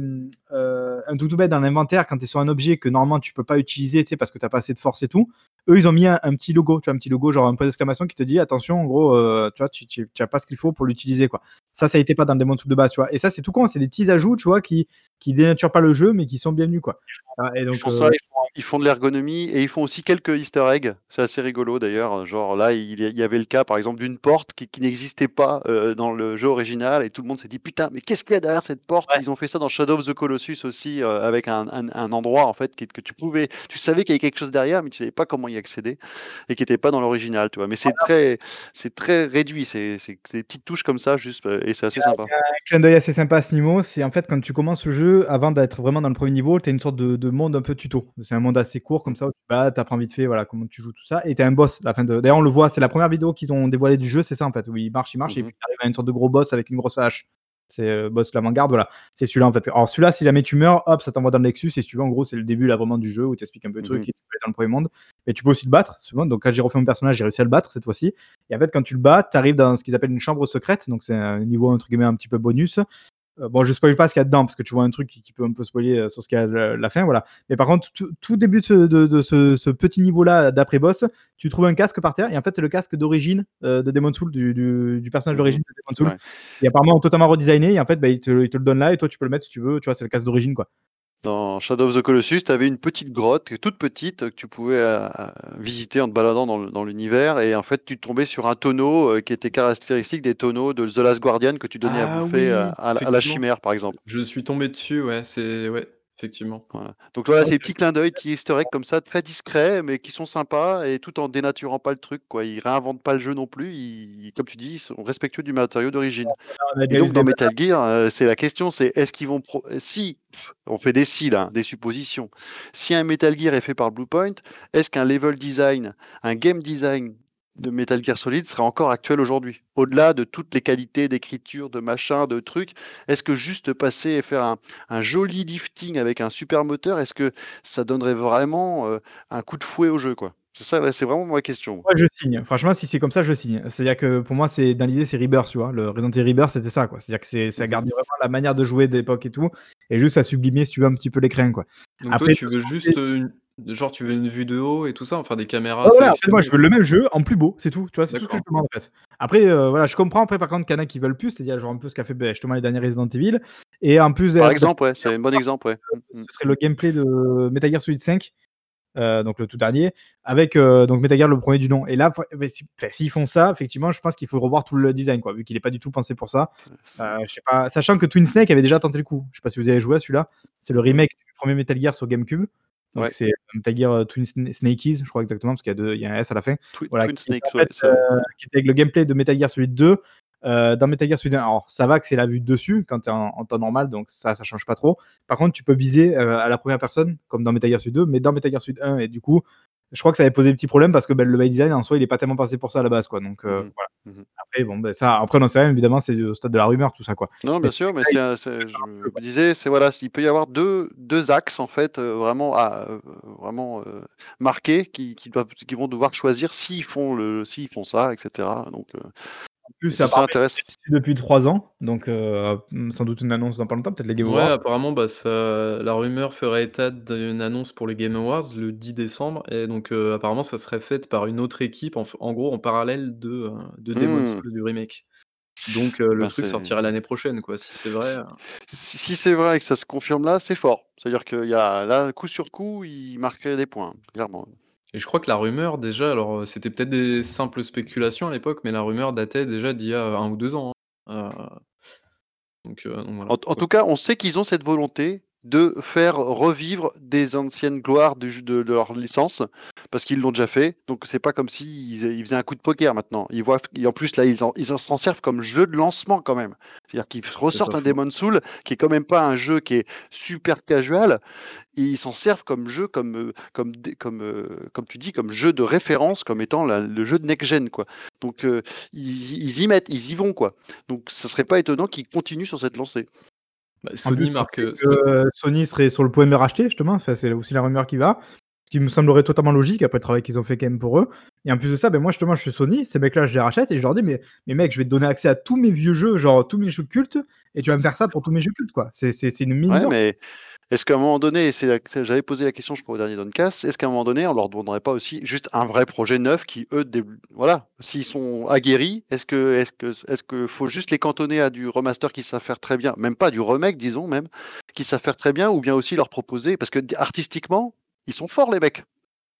vu, la vu la DA d'un Demon Soul, comment ils arrivent à le, à, le sublimer le jeu, euh, il y a des talents. Donc ce serait dommage peut-être de les cantonner à un univers où ils ont juste à faire pas du réchauffé, c'est peut-être un peu péjoratif. Mais tu vois ce que je veux dire, c'est que peut-être leur proposer de créer un truc. Quoi.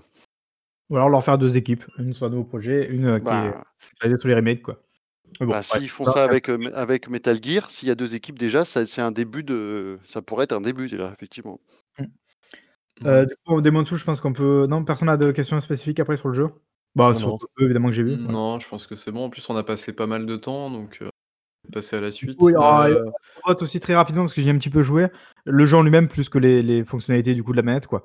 Le jeu, je le trouve super cool. Je trouve que c'est vraiment une bouffée d'air, ce jeu. Je le trouve vraiment très très bien. Je trouve que c'est un bon jeu de plateforme, vraiment sympathique. Euh, qui me rappelle, voilà, comme je disais, un petit peu la première PlayStation. C'est bourré, mais quand je dis bourré, c'est vrai, il n'y a que ça, des easter eggs de partout à la, PlayStation. Tu trouves, euh, en fait, tu vas trouver des objets, c'est genre des, vieux objets PlayStation, des, accessoires un peu improbables dont tu connaissais même pas En parlant de ça, est-ce que ça fait pas trop, euh, trop comment dire, jeu publicitaire de la marque? Parce que j'ai bah, l'impression que c'est vrai, il y a beaucoup, beaucoup de. J'ai plus l'impression que c'est un jeu musée, moi. Voilà, c'est ça. Mais c'est pas désagréable, tu vois. Oui, moi je trouve ça, je trouve ça cool en vrai. moi, je, ça m'éclate en fait de parcourir les mondes et de trouver des trucs comme ça. Et en plus, tu as toujours des clins d'œil évidemment aussi au jeu où genre. Euh, T'as un niveau comme ça, tu avances, tu progresses, puis tu tombes. Il y a un carton. Moi, évidemment, je tape le carton parce que c'est dans les jeux, comme beaucoup, j'aime bien euh, casser tout. Tu vois, tout ce qui a cassé, je le casse pour récupérer les pièces et tout. Là, tu tapes le carton, et en fait, il y avait un mec dessous. Et tu sais, le mec, du coup, avec un bandana, avec euh, un truc à l'œil, et genre, avec le truc de j'ai entendu, j'ai entendu une comparaison qui peut, qui est, pas, qui est pas gentille pour le, le, jeu qui est comparé. C'est que ce serait un peu le Mario Odyssey de la PlayStation, tu vois. et j'ai trouvé ça pas complètement dénué d'intérêt. C'est-à-dire que effectivement, il y aurait un peu ce côté fun, voilà, en étant un petit jeu quand même, et une démo technique. Ce qui voudrait dire que Mario, Odyssey à côté est quand même pas super fameux, quoi, au final. Bah après, bon, on va pas revenir encore sur Mario Odyssey. Moi, je, je trouve que c'est pas, il est pas incroyable le jeu, donc euh, après, bon, après, c'est pas comparable quand même. Je trouve vraiment quand même pour le coup, c'est pas. Non, non, j'exagère de la comparaison, bien sûr. Je tire le trait, mais voilà, c'est que ah, ils arrivent quand même à se hisser à un niveau de fun et de, de, de, satisfaction avec un petit jeu de plateforme qui est pas désagréable, il semblerait. bah, c'est ce que tu disais. Déjà, ils avaient fait leur preuve un peu avec la VR. Et tu sens que ces mecs ont du talent en fait, parce que c'est pas donné à tout le monde de mmh faire des jeux intéressants qui exploitent bien les trucs aussi, tu vois. c'est un français qui est, qui est, aux manettes, hein, en plus. Ah, je sais pas, c'est français? C'est Nicolas Doucet, non, c'est ça? Ouais, un truc comme ça, ouais. J'ai plus le nom en tête, un truc comme ça. Là, en plus de ça, c'est un bon jeu de plateforme. Enfin, c'est un jeu super agréable de plateforme. Quoi. En plus, c'est gratuit, donc ça y joue, tu vois. Mais je veux dire, moi, je, je m'éclate à aller chercher les pièces et tout, à tout faire les trucs comme il faut. Sachant qu'en plus, si tu meurs, entre guillemets, tu reviens au début du tableau, enfin, au début du, de la zone que tu es. Tu vois, il y a vraiment un côté presque un peu la Dark Souls, justement. C'est assez Dark Soulisé, un peu les jeux de plateforme.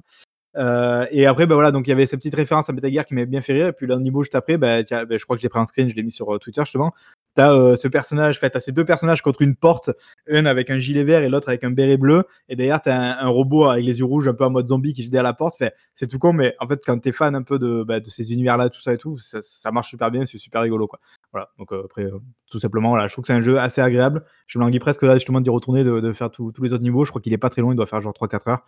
Voilà, c'est un très bon petit jeu, voilà. C'est pas mal, hein, pour un ne serait-ce que de le filer dans la console, c'est super cool quand même, mine de rien. ça pourrait être un petit peu, tu vois, le je crois qu'il le dit, attends, je sais plus où j'ai entendu et j'ai trouvé ça pas con, que ça pourrait être un peu le Alex Kidd des gamins qui découvrent, la une console avec, voilà, aujourd'hui, et ben, c'est un jeu qui pourrait marquer, tu vois, toute une génération de de joueurs qui débarqueraient sur console avec la PlayStation 5. C'est pas un jeu ridicule du tout, quoi qui euh, et en plus familial. Il y, a quand même vraiment un côté mascotte le jeu, mais mascotte pas. Enfin, il est quand même assez impersonnel, je trouve, quand même, ce Astrobot en termes de, design et tout. Euh, je pense pas qu'il puisse marquer comme euh, la figure d'un Crash ou d'un Mario, tu vois, qui ont quand même vraiment. Ah, moi, je vois le gamin sur Astrobot sur PlayStation, donc le Astrobot VR. il aime bien le perso. Hein. Il le ah trouve sympa. il, le trouve, il le trouve sympa. Hein il y a un côté Wally, je trouve, dans le design. Oui, Assez voilà, tu as des, déjà tu as des références qui commencent, ils commencent à avoir des références euh, qui peuvent rappeler ce genre de truc, effectivement. Donc ça, ça leur parle quand même, j'ai l'impression. Ouais, que nous, on a plus de, on a un recul maintenant de vieux, donc on se rend peut-être pas compte, mais ça, ça fonctionne quand même comme, euh, comme petit perso. Euh, et après, voilà, après, je crois que j'ai fait un peu le tour, même au niveau de la console. Je sais pas si euh, vous avez des questions spécifiques, mais là, je crois qu'on a fait un peu le tour. Ouais, du coup, euh, si tu peux faire une petite conclusion un peu rapide. bon, après, c'est peut-être compliqué, tu y as pas forcément trop trop joué, mais du coup, première impression, c'est. comment ça se Packaging passe? pas terrible, console énorme, relativement plus jolie, je trouve, en vrai qu'en en photo. Après, bon, moi, je la préfère allongée que debout aussi. Même si j'aime bien le- quand elle est debout de face, qu'il y a le gros carré blanc comme ça, je, je sais pas, je trouve que ça, ça a une gueule quand même. Euh, silencieuse la plupart du temps, même si elle fait un peu de bruit ici là quand elle installe les jeux ou quand des fois sur des Soul il se met à péter un peu un plomb pour, sans, sans réelle raison, mais globalement très silencieuse.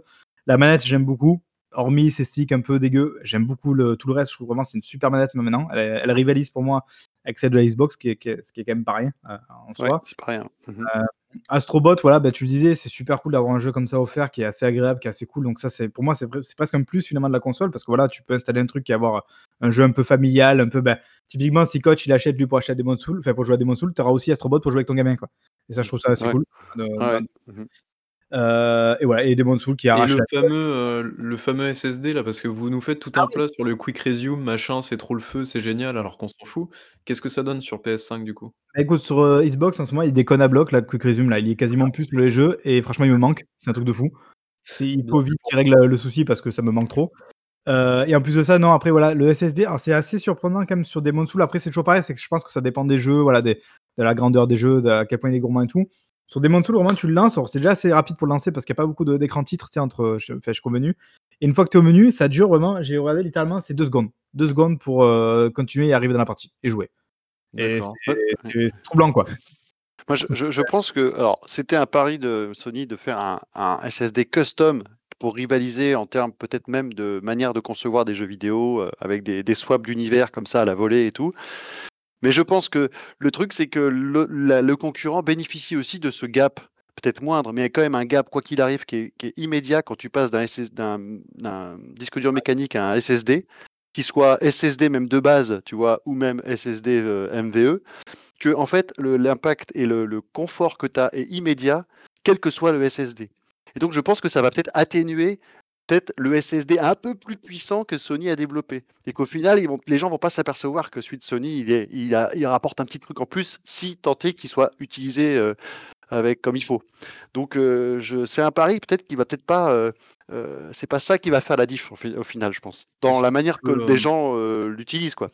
Ce qui peut être bloquant aussi, alors bon, ça c'est sur du long terme, on va dire, mais les SSD sont quand même plus fragiles que les disques durs mécaniques et enfin une moins grosse durée de vie, on va dire. Et du coup, si les consoles sont censées durer euh, 5, 6, 7 ans, est-ce qu'on aura des problèmes d'ici quelques années sur des, des, des disques qui ne fonctionnent carrément plus, quoi?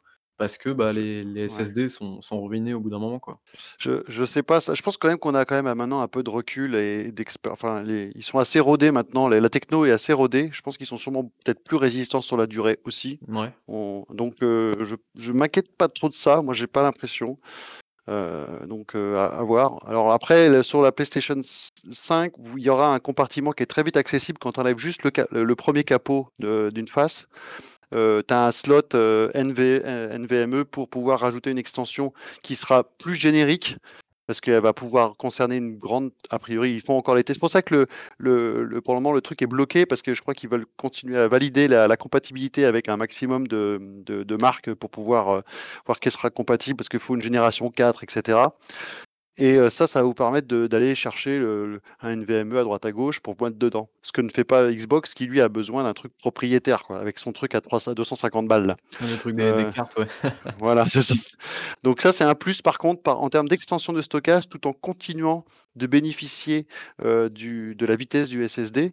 Mais même déjà un SSD euh, dans, en USB sur les consoles, déjà ça change la vie, quoi. Donc, euh, donc euh, ce- ce- cette techno-là, elle, elle change la- va changer la vie de tous les joueurs qui ont connu les, anciennes, les anciens disques, quoi. Et euh, tout le monde le dit, hein, a priori, c'est les, dans les retours, c'est c'est le côté un peu je rentre dans un jeu, c'est immédiat, quoi. Et Bah, ça, je pense que c'est pas propre. c'est- ça- Sur l'expérience plus d'un jeu comme un Souls, justement, c'est quand même un confort de jeu après derrière qui est ouf, quoi. Genre, depuis avoir un seul temps de chargement quasiment, c'est je sais pas, Parce que ça apporte un si je dis quoi. pas de bêtises, un Bloodborne sur PS4, quand tu mourais, c'était 1 minute ou Ouais. un truc comme ça, non? Ouais, ça, c'est pas possible. Là, Pareil tu dans as Monster juste, heu, l'écran titre, heu, vous êtes vaincu, enfin vous non, vous avez péri, je crois que c'est le l'écran titre Mmh. et après hop, tu réapparais instantanément, quoi, après derrière, hein, c'est pas il y a pas d'attente, Dans quoi. Dans Monster Hunter, quand tu allais en mission et que tu loadais une map, heu, et cetera et que tu en revenais, c'était de l'ordre d'une minute. On passe sous les 20 secondes, par exemple, avec un SSD, heu, que j'avais pu et donc là, ça sera encore moins, heu, avec les nouvelles consoles. Donc et pareil, quand tu lances un jeu de combat, par exemple, donc les jeux de combat, c'est tu lances ta partie, le match est fini, tu reviens au menu de sélection des personnages, par exemple, et tu relances une autre partie. Et ben, sur sur un jeu comme, Dragon Ball Z Fighters, les lancements de parties sont longs. Ça a l'air de rien, mais c'est plusieurs dizaines de secondes, des fois, avant d'arriver dans ton match. Là, c'est hop, tu lances, tu y es, bim et donc tu enchaînes les parties beaucoup, beaucoup plus vite et donc sur une soirée, si tu joues tu vas jouer qu'à ça, bah, te tu vas avoir doublé, triplé ta tes parties par rapport, heu, à l'ancienne, heu, aux anciens, heu, disques, quoi et bah, ça, c'est c'est déjà ça crée c'est une vraie différence. OK, la Ouais, magie donc du. SSD, donc. Eh oui. Tu tu mais tu le sais, toi, en tant que joueur PC, non? C'est un truc que vous avez découvert il y a il y a longtemps? Il y a 10 ans. Non, mais Il c'est y a vrai que ouais. c'est vrai que le fait d'installer, heu alors avant, j'avais pas mes jeux sur SSD, heu, j'avais des jeux sur SHD, qui est un espèce d'hybride, en gros, entre, heu, entre disque, heu, SSD et disque, heu, mécanique et heu, j'ai fait le swap sur, heu, sur un SSD. Alors la différence, c'est pas énorme, mais genre, par exemple, un un jeu, il met en 30 secondes, je suis dans ma partie, quoi et c'est un jeu PC, quoi. Il y a y a pas d'optimisation derrière, rien du tout donc heu, enfin, franchement, aujourd'hui, les je pense qu'il y a plus vraiment de problème au niveau des temps de chargement. Les déplacements rapides, ça prend, heu, 5 secondes, enfin, Mmh. c'est incroyable, quoi et c'est cool, heu, c'est vraiment très cool que les consoles puissent avoir accès à ça et en plus du 60 images secondes. Ça, c'est vraiment, enfin, je pense que là, les gens sont en train de découvrir un petit peu, heu: «Oh putain, c'est ça se ça se joue comme ça 60 images secondes?» ouais, Mmh. c'est enfin, c'est comme ça et c'est Le enfin, c'est c'est pas faute de le marteler tout le temps. C'est c'est un ouais, game mais changer de de bout en le bout, le quoi, truc, c'est c'est que tu t'en aperçois pas tant que tu as pas le même jeu oui, c'est ouais, c'est que ça. que tu quand qui tourne à à 30 et que tu peux passer à 60 à la tu vois, heu, dans à la volée et là, tu le vois, en fait. Parce que très vite, tu t'es réhabitué à du 30 quand tu as que tu as quand tu as pas le choix. Au final, quand tu reviens sur du 30, Du c'est moins ouais. bien, mais au final, au bout d'1 heure ou 2, tu t'es réhabitué, quoi Ce qui est et drôle, ça, c'est c les, mmh, ça ça va être les jeux qui vont qui vont ne pas faire du 60 justement et quand les gens vont se rendre compte que, heu, enfin, ça fait 3 mois qu'ils sont habitués à jouer en ouais. 60, passer en Mmh 30, mh. ça va leur faire tout drôle et je pense que ça va gueuler. Ça va voilà, ouais. Il y a Dexter, là, qui nous dit que s'il y aura Bloodborne qui revient sur PS5. C'est une question. Heu, c'est une question. Alors, le c c'est le truc, c'est C'est qu'il est dans il est dans le PS dans la PS Collection Plus déjà, Il donc il profite du est 60, je crois, sur, heu, PS5? donc bah, non, parce qu'il est locké le jeu. il est locké, Ah, ouais. Le jeu 60, est locké à OK. 30 FPS, depuis Ah X non, c'est. Sekiro qui est en 60, oui. Voilà, c'est ça, Sekiro est délock, donc il passe en 60 automatiquement, quel que soit le support et là, sur PlayStation, bah, le truc, c'est que pour le moment, le Bloodborne, si on peut y jouer sur PS5, mais s'ils émettent pas un patch pour juste déjà rien que délocker le framerate, il sera le même, peut-être un peu plus joli dans les dans le piqué des détails, mais pareil, ça demandera un patch si tu veux que ça soit plus joli. Donc la question qui se pose sous-jacente, c'est: est-ce qu'ils vont refaire un remaster spécifique à Bloodborne? Après le le Bloodborne, c'est une question qui revient, je crois tous les mois, il y a une rumeur là-dessus, comme quoi il arriverait sur PC, sur PlayStation 4 ou 5 en Oui, version remaster machin. C'est un truc qui ouais. revient tout le temps donc un Mais là, ce serait l'occasion. C'est ils oui. ou ils nous font ou ils nous feront passer à la caisse en disant: «Bah, voilà, on vous met un patch payant», en fait en fait, ce serait ça, hein, un petit peu à la Control, tu vois? Le Control, si ton patch, si tu l'auras que si tu as la version Ultimate, tu vois? Bah, est-ce qu'ils vont faire la carotte de se dire, heu: «Bah, écoute, heu, OK, ton Bloodborne, tu vas l'avoir, mais tu on va on va créer une version remaster, tu vois? Que tu vas payer 30 balles et heu, ou 40 ou 60, j'en sais rien et mais là, tu auras, voilà, un patch d'opti, heu, voilà, alors qu'il suffirait juste de de délocker déjà le le framerate, ça suffirait, comme ils l'ont fait pour, hem, pour Tsush Tsushima, je crois, ils l'ont fait. Ghost of Tsushima, il y a juste eu un délock déjà qui a fait que le jeu est plus agréable. Ouais, ça dépend vraiment comment le jeu est codé, heu, je crois qu'avec, hem, c'est, The Last Guardian, heu, il y a un truc très, très bizarre. C'est Ah qu'en fait, oui. si tu as le jeu en disque, heu, PS4 et que tu l'installes sur ta PlayStation PlayStation 5 pardon, sans Mmh. faire la dernière mise à jour du jeu, ton Ouais. jeu est déloqué en 60. Par contre, si tu Oui. fais la mise à jour du jeu, ton jeu est re repasse en 30. Donc c'est Et du très coup, si bizarre. tu le prends en démat, vu que tu as pas le choix de mettre la mise à jour, bah, tu es baisé, tu peux Bah, pas avoir c'est le c'est 60. ça. Et donc en fait, comme, comme quoi, c'est juste une question de, de, de, de, de paramètres qui est coché ou décoché, parce que c'est que ça au final. Et que parce que pour, pour avoir un jeu stable, parce qu'il était, il était, euh, voilà, le, le framerate euh, se cassait la gueule tout le temps, ils ont dit on le, on le bloque en 30. Et comme ça, on est à peu près sûr qu'il n'y aura pas de grosse baisse de framerate, ou il n'y aura pas des écarts plutôt de framerate euh, dans le jeu. Donc ils le bloquent à 30, quoi. Donc c'est juste, on bloque. Donc ça veut dire qu'il faudrait juste débloquer, tu vois, déjà pour que le, le- le hardware ne fasse bénéficier au jeu de, de, l'évolution pareil, du. ça, va dépendre des studios parce que ça coûte de l'argent aussi de faire ça. Enfin, mine de rien, faut va falloir mettre des personnes, en fait, qui vont s'occuper d'une version spécifique et Bah, heu si c'est juste déloquer quelques paramètres, je pense que ça demande pas trop de ressources. je Ouais, sais mais pas, je non, suis je pas, tu vois, je faudrait, je pense faudrait pas que demander à ça des gens soit qui que connaissent. ç mais- ouais, je pense pas que ça soit non plus qu'une case à décocher. Je pense Bah, que en tout cas, être, on, heu on- on- on- le truc, c'est qu'on a les deux exemples actuellement. On a des studios Oui. qui disent oui, nous, on, nous- on vous offre euh, la version, on va dire, euh, optimisée, le patch arrive, paf, terminé. Et tu as des gens qui rushing ou qui le font payer. Il y a tous les cas de figure. Donc, euh, je- il y a, à mon avis, beaucoup de, il y a beaucoup de questions de volonté ou pas de les studios, ça c'est clair, et de voir s'ils peuvent pas, pas faire rallonger un peu la note, tu vois, euh, grâce à ça. Donc, euh, C'est sûr. Et puis bon, euh, j'imagine que plus le jeu est ancien, plus ça te fait chier de devoir aller le chercher dans les, dans les archives là pour euh, juste foutre un patch derrière, tu vois. Et là, forcément, je veux dire, des jeux comme Control et tout, ils sont très récents. Donc évidemment, ils, ils font plus d'efforts pour, pour nous faire une version euh, optimisée, quoi. Après, en tout cas, euh, Bloodborne, si jamais ils font un truc optimisé, ils auront juste à l'appeler Blood Reborn, du coup. Et ça sera fait. Death Gone a droit à son patch, tu vois, cadeau. Oui. Allez, c'est Par très, exemple. très cool. J'ai- Voilà. à deux doigts de racheter le jeu là, en vrai, pour le, le remettre dessus. Donc Eh voilà, ben. très très cool. Ah bah, je pense que Euh, c'est un, c'est un jeu qui peut être redécouvert euh, parce que, comme tu dis, Il a des 60 petits problèmes de FPS et framerate, 30, ouais. et ben c'est pas la même quoi. Et pour le coup, en plus, il avait des problèmes, je trouve, en 30. Il y a des moments où il galérait. Mhm. Surtout la dernière zone, Ouais. elle était pff, Bah dure. oui, c'est des. Tu te retrouves en plus avec des hordes de zombies, euh, c'est tout ce Mhm. qui est affiché à l'écran, euh, c'est normal. ouais. Euh, du coup, voilà, je crois qu'on a fait le tour de la PS5, non? C'est bon? Tout le monde a dit ce qu'il avait à dire. On Ouais. payera à jamais. Vive- Voilà. Vivement la PS6. Je- Et la PS5 Pro, surtout, et la PS5 Slim. Euh, et je trouve que Diego, que t'as un peu trop parlé. Tu vas te calmer quand même. C'est Euh, ça. Il a pas l'air très Euh, motivé par. C'est vraiment un fanboy. Un fan Ouais, je trouve que c'est vraiment, un pur Xbox, toi. ça. hein. Xbox. Euh, du coup, est-ce que vous voulez faire un petit tour de table là pour terminer tranquillou le podcast, voir un petit peu à quoi vous avez joué? On va faire ça Oui. Oh, Oui. oui. Alors, qui veut commencer? Pas tous en même temps. Allez, Babi, Bah commence. bah, vas-y, non, non, toi, tiens, heu, vas-y, commence toi. Eh, je viens de... enfin, globalement, je vous ai dit, hein, j'ai joué à Assassin's Creed, à, à Demon Soul et Astrobot. Voilà, c'est tout. Et p même pas Et j'ai Tetris, non? revendu Assassin's Creed. J'ai revendu Assassin's Creed tout à l'heure, euh, sachez-le, en moins de 2 minutes, euh, 40 euros. Voilà. C'est record, record mondial, bravo. Très bien. Donc c'est bon, à vous. Eh beh, heu, bah, je vais prendre la main, heu, donc du coup, moi j'ai moi j'ai dû compenser, heu, en jouant à plein de jeux évidemment. Heu, je me suis fait la campagne de Titanfall 2, heu, et c'est comment? Tu l'as pas déjà fait? Non, je alors je l'avais j'avais abandonné à l'époque, heu, je sais pas pourquoi d'ailleurs, c'est complètement débile. Heu, la campagne dure pas très longtemps et franchement c'est c'est très, très bien. Heu, ça tout bouge le monde bien, le gameplay est très bon, Moi, heu j'ai laissé tomber. J'y ai Comment? joué, ça m'a pas accroché des masses, donc j'ai laissé tomber au bout de 2 heures de jeu à peu près. Ouais, bah, moi j'avais dû faire à peu près la même chose quoi, je crois 2-3 heures. Heu, mais franchement j'ai vraiment kiffé, c'était c'était vraiment cool, le côté tu t'attaches assez rapidement au robot en plus, donc c'est, vraiment très, très cool comme, heu, comme jeu donc heu, donc voilà, j'ai hâte qu'il y ait un Titanfall 3, ça pourrait être sympa. Heu, comme j'étais en mode un petit peu, un petit peu campagne solo machin, je me suis relancé dans les Black Ops Call of Duty, Black Ops 1 qui est Très cool. étonna qui a étonnamment bien vieilli. Heu, franchement le le côté scénario, histoire, machin, reprogrammation de d'agents russes, machin, c'est c'est plutôt pas trop mal.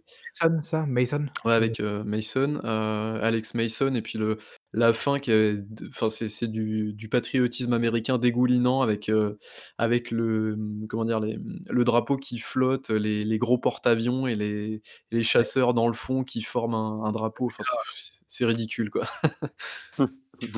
C'est ridicule, bah, j'ai enchaîné avec Black Ops 2 du coup, que j'ai terminé aussi. C'est dans la continuité, c'est pas trop mal aussi, je j'aime bien. Heu, niveau Ah, scénario aussi, il y a ah des ouais, heu, c'est 30 ans plus tard, non? Je crois que c'est ça le délire? Ouais, c'est ça. En gros, non, ce qui est bien, c'est qu'avec Black Ops 2, c'est ça? ça alterne avec le fils, ouais, de David Mason, et en gros, ça alterne entre les années 60 et les années, heu, 2000, heu, 2025, je crois, un truc comme ça. Et si j'ai bon souvenir, en plus, tu as des choix à faire à des moments dans la campagne et C'est ça, ça ça. m'avait pas mal surpris à l'époque. Genre tu Ouais, tu c'est tuer ou pas un mec avec une cagoule, tout ça, il y avait un côté un peu sympa, c'est ça et en gros, tu as à peu près 3 gros choix qui vont déterminer ta ta fin, ta fin de jeu, quoi et c'est non, c'est Plutôt plutôt c'est original, plutôt pas mal. pour un Call of à l'époque. Et je crois que Black Ops 2, ça a été le l'un des Call of en multi le plus joué ou le plus, heu, le plus longtemps joué par les joueurs, il me semble, enfin, c'est Moi perso, je trouve que c'est aussi le meilleur, heu, zombie. Le mode zombie du 2, il Ah ouais? trop avec le bus là qui roule, heu, constamment, ouais, trop bien. D'accord. Heu, ah oui, c'est vrai, il faisait le tour de la map, non, c'est ça? Il y a pas un ouais délire comme ça? après tu pouvais prendre le risque des fois de descendre à certains endroits alors que tu as des bestioles qui te poursuivent là et tu découvrais en fait d'autres trucs, heu, dans la map, heu, il y avait genre la map du 1er Black Ops, heu, cachée au fond de la map, heu, si jamais tu arrives à y aller, enfin, il y Ah, avait c'est vraiment cool qui était vraiment super stylé, ouais, vraiment classe celui-là. OK. Hem, j'ai enchaîné aussi, bah, là, je suis en train de le faire, j'ai commencé, heu, Infinite Warfare, Call of Duty. Je crois que c'est l'épisode où il il s'est fait défoncer de partout, alors je sais pas pourquoi exactement, C'est l'espace. comment? Ils vont dans l'espace.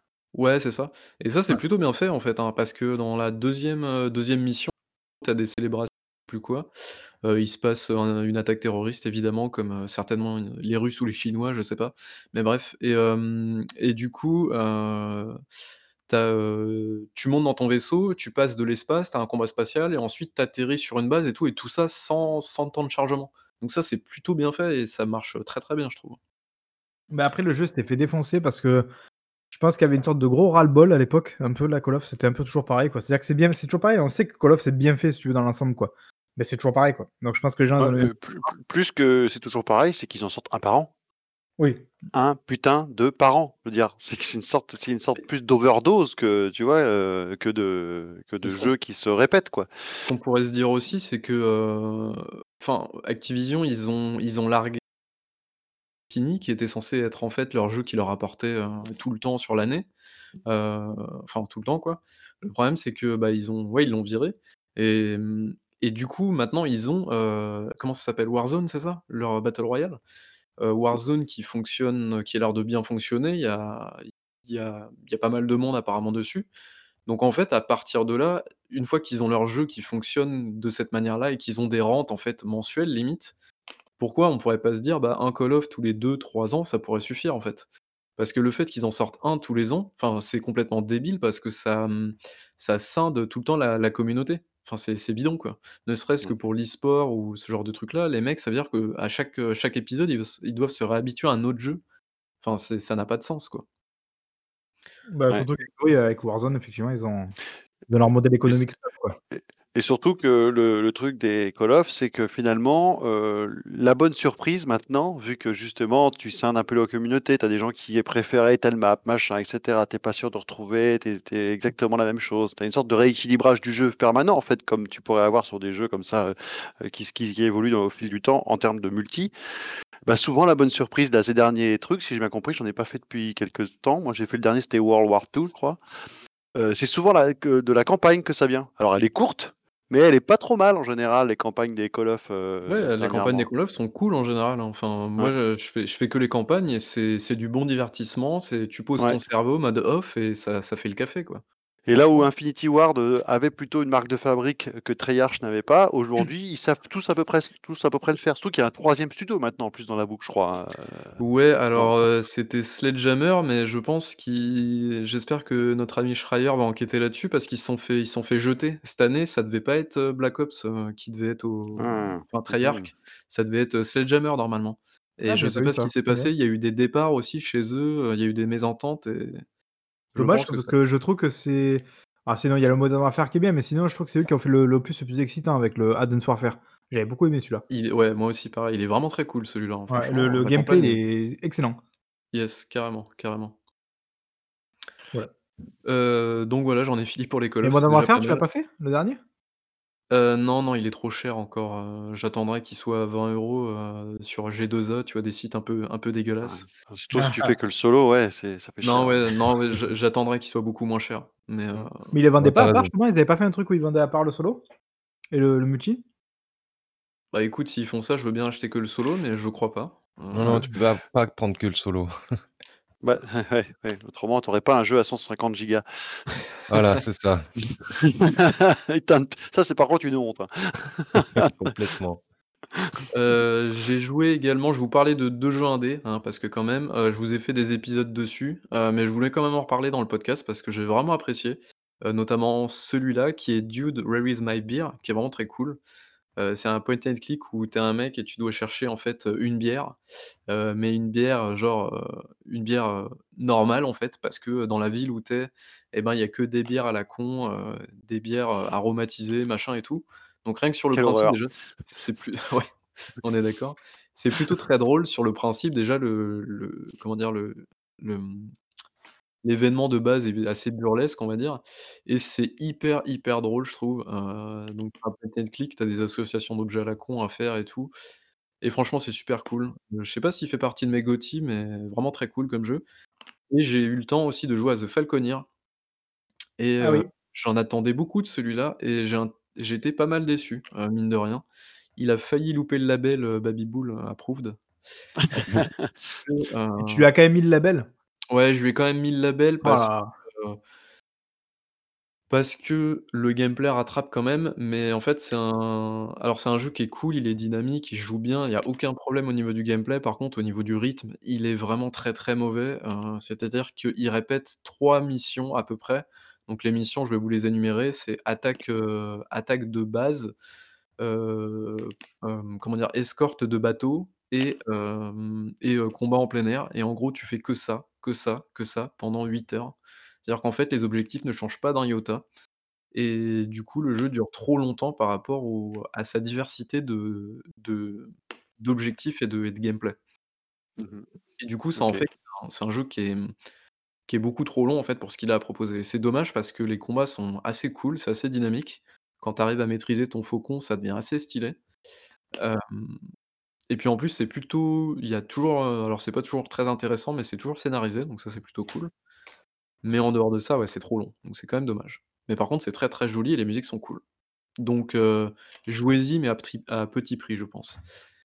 Hem, j'ai bientôt terminé. Oh Je là continue là. Metro Exodus, heu, voilà, donc je continue. Heu, j'ai continué, mmh, Assassin's Creed Valhalla. Ah, hem, Metro Exodus, tiens juste, heu, il y a eu des DLC à Metro Exodus? Oui. Oui. Heu, est-ce qu'ils sont intéressants? Heu, je alors je comptais les faire, j'ai le l'année dernière, j'ai fait que The Two Colonels, heu, j'ai pas fait Sam's Story encore. J'ai fait que le 1er, mais Mmh mh. heu, le 2e était très intéressant, heu, Oh. parce qu'en fait, il est très touchant en plus, j'ai trouvé. Donc heu, le 1er DLC est très, très cool en tout cas. Après le 2e, je sais pas ce que ça Parce donne, que mais j'ai eu des échos comme quoi justement, ils sont pas inintéressants pour en termes justement de bah, c'était pas c'est pas du tout un du spin-off ou que ce soit, ça ça ça complète un peu l'expérience du narras narratif que tu avais du jeu à la base, j'ai C'est ça. l'impression Bah, le le 1er en tout cas, et c'est ça, c'est une expérience narrative et le 2e, c'est un un petit hub ouvert en fait, apparemment. Ah oui, oui, peut-être que ça sera peut-être, heu, moins ma ma tasse de thé, mais le côté OK, d'accord, donc et heu et c'est c'est c'est c'est 2 DLC dissociés que tu peux acheter ou l'un ou l'autre? Heu, oui, oui, en gros, ouais, tu peux tu peux choisir l'aventure que tu veux en fait dans le menu, donc c'est comme tu veux OK, après. OK, d'accord. Peut-être que je me relancerai alors. Ouais, heu, du coup, j'ai continué un peu Valhalla et franchement ce enfin c'est j'ai en comment dire? Heu, je pense qu'on a tous un truc à dire là-dessus. J'ai en fait, si j'achète tous les Assassin's Creed, c'est que j'ai bon espoir qu'un jour ça soit bien et malheureusement, en fait, ça passe toujours pas, je sais pas pourquoi.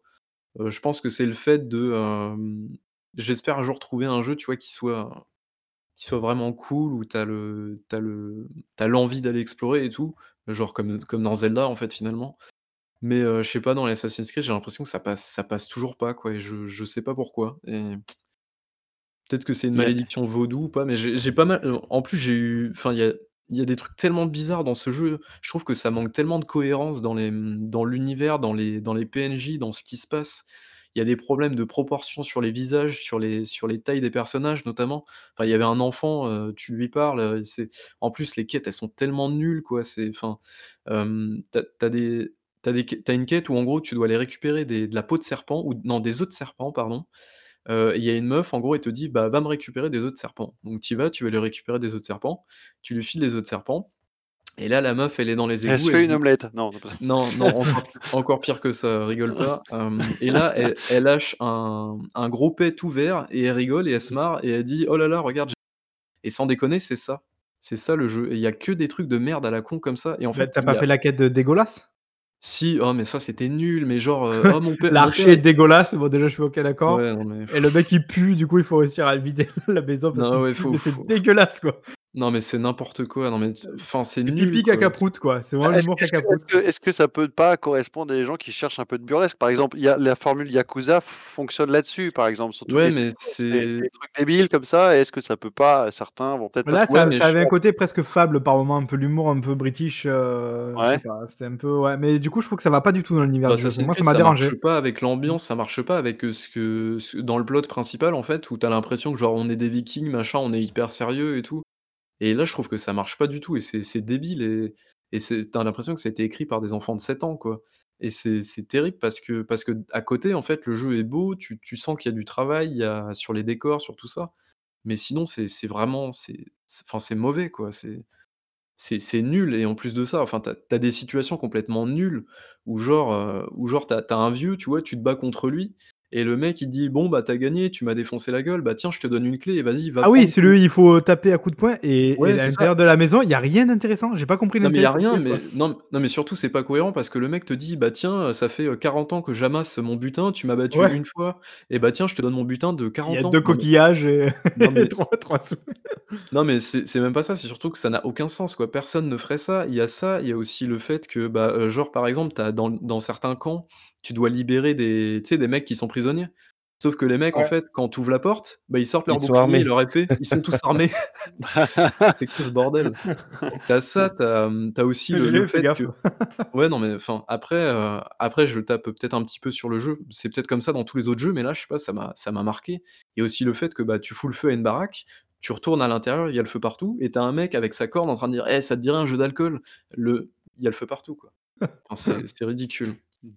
Bah, Il d'ailleurs, y a eu heu, un il y avait il y petit avait ce ouais. délire comme quoi tu peux plus vider les camps, enfin genre il y a plus, le côté, heu, tu vides les camps, machin truc et tout. Mais du coup, je trouve complètement débile quand tu fais des missions où tu y vas, où tu brûles tout, tu tues tout le monde et puis après quand tu retombes sur cet end cet endroit-là dans en mode, heu, exploration classique et et tout va bien, les ennemis sont tous revenus et et je trouve ça, heu, ça je trouve que ça te sort du truc, quoi. Je trouve ça vraiment bidon. Alors déjà, c'était pas c'était chiant à l'époque et en plus ça, ça n'a plus aucun intérêt. Tu vois? Et OK, bon. Ouais, Heu, bref. heu, bon, il y a eu un petit mouvement d'ailleurs là ces derniers jours, enfin suite à la sortie de Valhalla et que les gens commencent à se faire l'expérience. D'ailleurs Dexter est d'accord avec vous, hein. Il dit, «Dégoûté, de Valhalla, 50 heures, j'ai arrêté. J'ai Ah ouais. lâché». En plus, alors moi j'ai 25 heures, mais j'ai 25 heures intensives, c'est-à-dire que j'ai j'ai rushé vraiment les quêtes, j'ai zappé tous les dialogues, donc j'ai 25 heures bien remplies en termes de quêtes, quoi. Ouais, eff 25 heures efficaces. Bon et le truc, c'est qu'il y a un petit un petit mouvement donc de de nostalgie, peut peut-on dire, en disant: «Finalement, Ah oui. les Unity, c'était pas si mal, que une carte un peu plus concentrée avec un level design un peu plus, heu, je dirais, heu heu, pas soigné, mais heu, plus ins plus inspiré», tu vois? En termes de parcours et compagnie, plutôt que des grandes plaines qu'il faut aller d'un point A à un point B et bah, c'était peut-être pas si mal comme formule, hein, de d'Assassin's Creed. Peut-être qu'il faudrait revenir là-dessus, tu vois? Il y a un Bah, ouais, disons un c'est vrai que quand tu vois les vidéos de Unity, tu te dis: «Waouh, putain, c'est vrai que c'était super stylé et tout», tu un côté un peu, heu, mélancolique qui arrive. Genre notamment, bah, effectivement, ce système de parcours qui était quand même, on va dire visuellement, c'était vachement stylé là, quand tu fais tous les trucs et tout, il y a l'animation, tout ça, c'est classe. Mais quand même, tu vois, quand tu fais un effort de mémorisation, que tu reviens à l'époque, tu dis: «Ouais, mais c'est vrai quand même qu'à cette époque-là, il me cassait les couilles aussi le parcours» parce que tu arrivais pas à sauter comme, heu, correctement, heu, d'un mur à l'autre ou d'un truc comme ça. Tu vois, il faut aussi faire cet effort de de mémoire, de se dire: «Ouais, Unity, c'est vrai que quand tu vois comme ça, ça a l'air super cool, mais en vrai, quand tu y joues, il y a plein de trucs qui te cassent les couilles, quoi». Mmh. Aussi, tu vois? je pense qu'il il faut être honnête avec, le Oui, produit, quoi. sauf qu'il est moins gargantuesque, donc heu, tu le finis aussi plus vite. Enfin voilà, tu t'é tu te tu te tern tu t'éternises pas non plus dans le jeu, quoi. C'est aussi ça, c'est aussi ça le problème des derniers. Mais le, mmh, enfin, dans dans la dernière trilogie là, du coup, depuis Origins, les les personnages ont vraiment gagné en en mobilité et tout. Enfin, c'est c'est c'est le jour et la nuit, quoi. Avant, tu avais l'impression de de de de contrôler un tank. Là, aujourd'hui, Ah ton oui, personnage est hyper maniable et ça, c'est enfin, ça, on on peut pas l'enlever, c'est hyper agréable, quoi. Ouais, mais c'est dommage que derrière ouais, ouais, c'est finalement, on aurait aimé cette maniabilité a avant dans des peut-être des level design, heu, plus inspirés, quoi. C'est C'est ça. Et du coup, tu le trouves toujours Heu, aussi cool, ce système de combat de merde, là? Dans Valhalla? Ouais. Heu, ça va, ça va, ça Oh, va, c'est ça va. vraiment de la merde, putain. Mais genre vraiment, c'est c'est c'est le fin fond des chiottes, quoi. Je comprends pas que je sais pas, je trouve ça Bah vraiment nul, c'est pas précis, c'est Alors, bidon, tu attention, ça va, mais c'est pas aussi bien que mon prochain jeu qui est OK. Vas-y, vas-y. Oui. Non, mais attends, juste pour finir sur le système de combat. Quand tu quand tu joues contre un mec qui a une lance, tu tu tu le vois un peu le sais, ce perso avec la lance là, ce perso type de la lance, voilà. Il est chiant, ouais. Mais c'est quand même bidon parce que tu es obligé de faire coup fort, coup léger, fort, coup léger, parce qu'il fait que se protéger, quoi et c'est vraiment c'est nul à chier, quoi. Tu peux pas me dire que ça, c'est un bon système de combat? tu passes derrière lui ou tu lui tu lui lances une flèche dans un point faible et c'est bon. Ouais, d'accord, tout ça pour qu'il strafe, heu, d'une manière complètement improbable et qu'il défie la loi de la physique pour se passer d'un coup derrière toi et te niquer, non, Attends, j'ai j'ai vu des phases où tu avais des grabs à la je sais pas ce qu'ils balancent, ils balancent une corde de malage, tu Un tu grappes comme ouais. comme comme Scorpio, heu, qui fait Come Here, tu vois, dans Mortal Kombat. J'ai fait: «Putain, mais ça ouais, c'est ils vont» ça a l'air d'être assez varié quand même le le panel de coups que tu peux faire, genre de truc, heu, non? Heu, ouais, ça a l'air.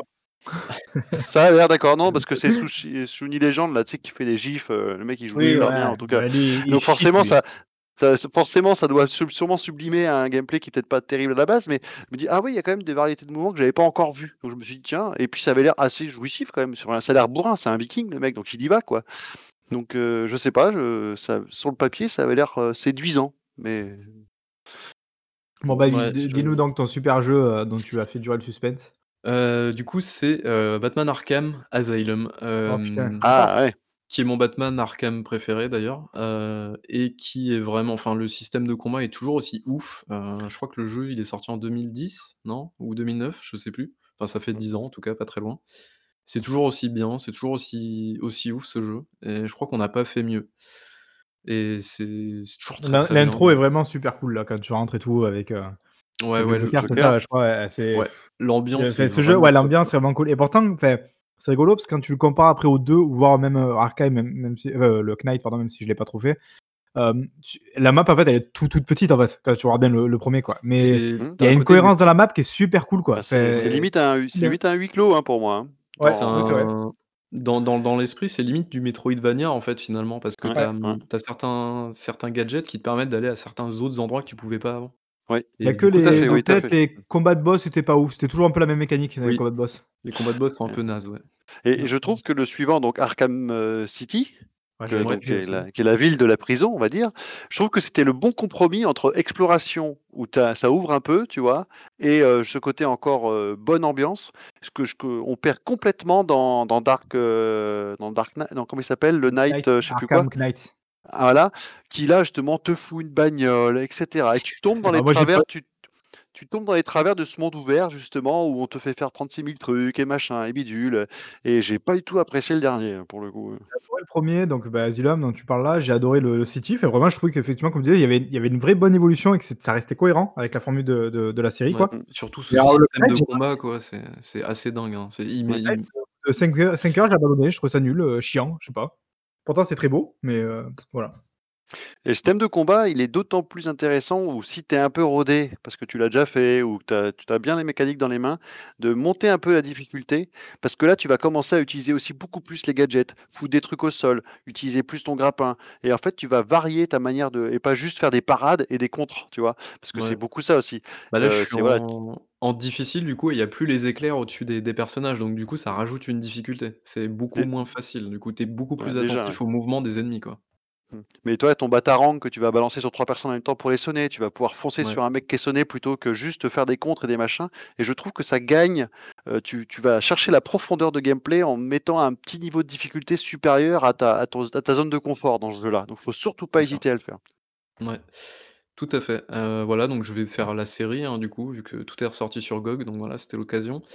Hem, qu'est-ce qu'il y a? Tu te fous de ma gueule, Diego? Non, non, tu Je non. suis un Jompi.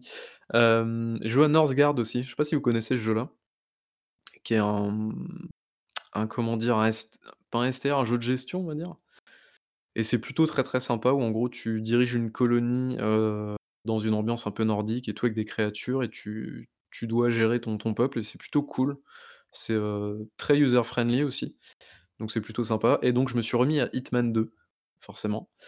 Et donc j'ai fait je suis en train de faire les niveaux, des DLC donc coup, la banque est l'île, des Maldives. Et donc du coup, c'est toujours très, très bien. J'adore toujours cette formule, je trouve ça je trouve que c'est ouf, quoi. Mais bon, après, je peux comprendre que d'autres personnes, qui n'ont pas de goût, n'apprécient pas. Donc voilà, je pense que j'ai fait le tour.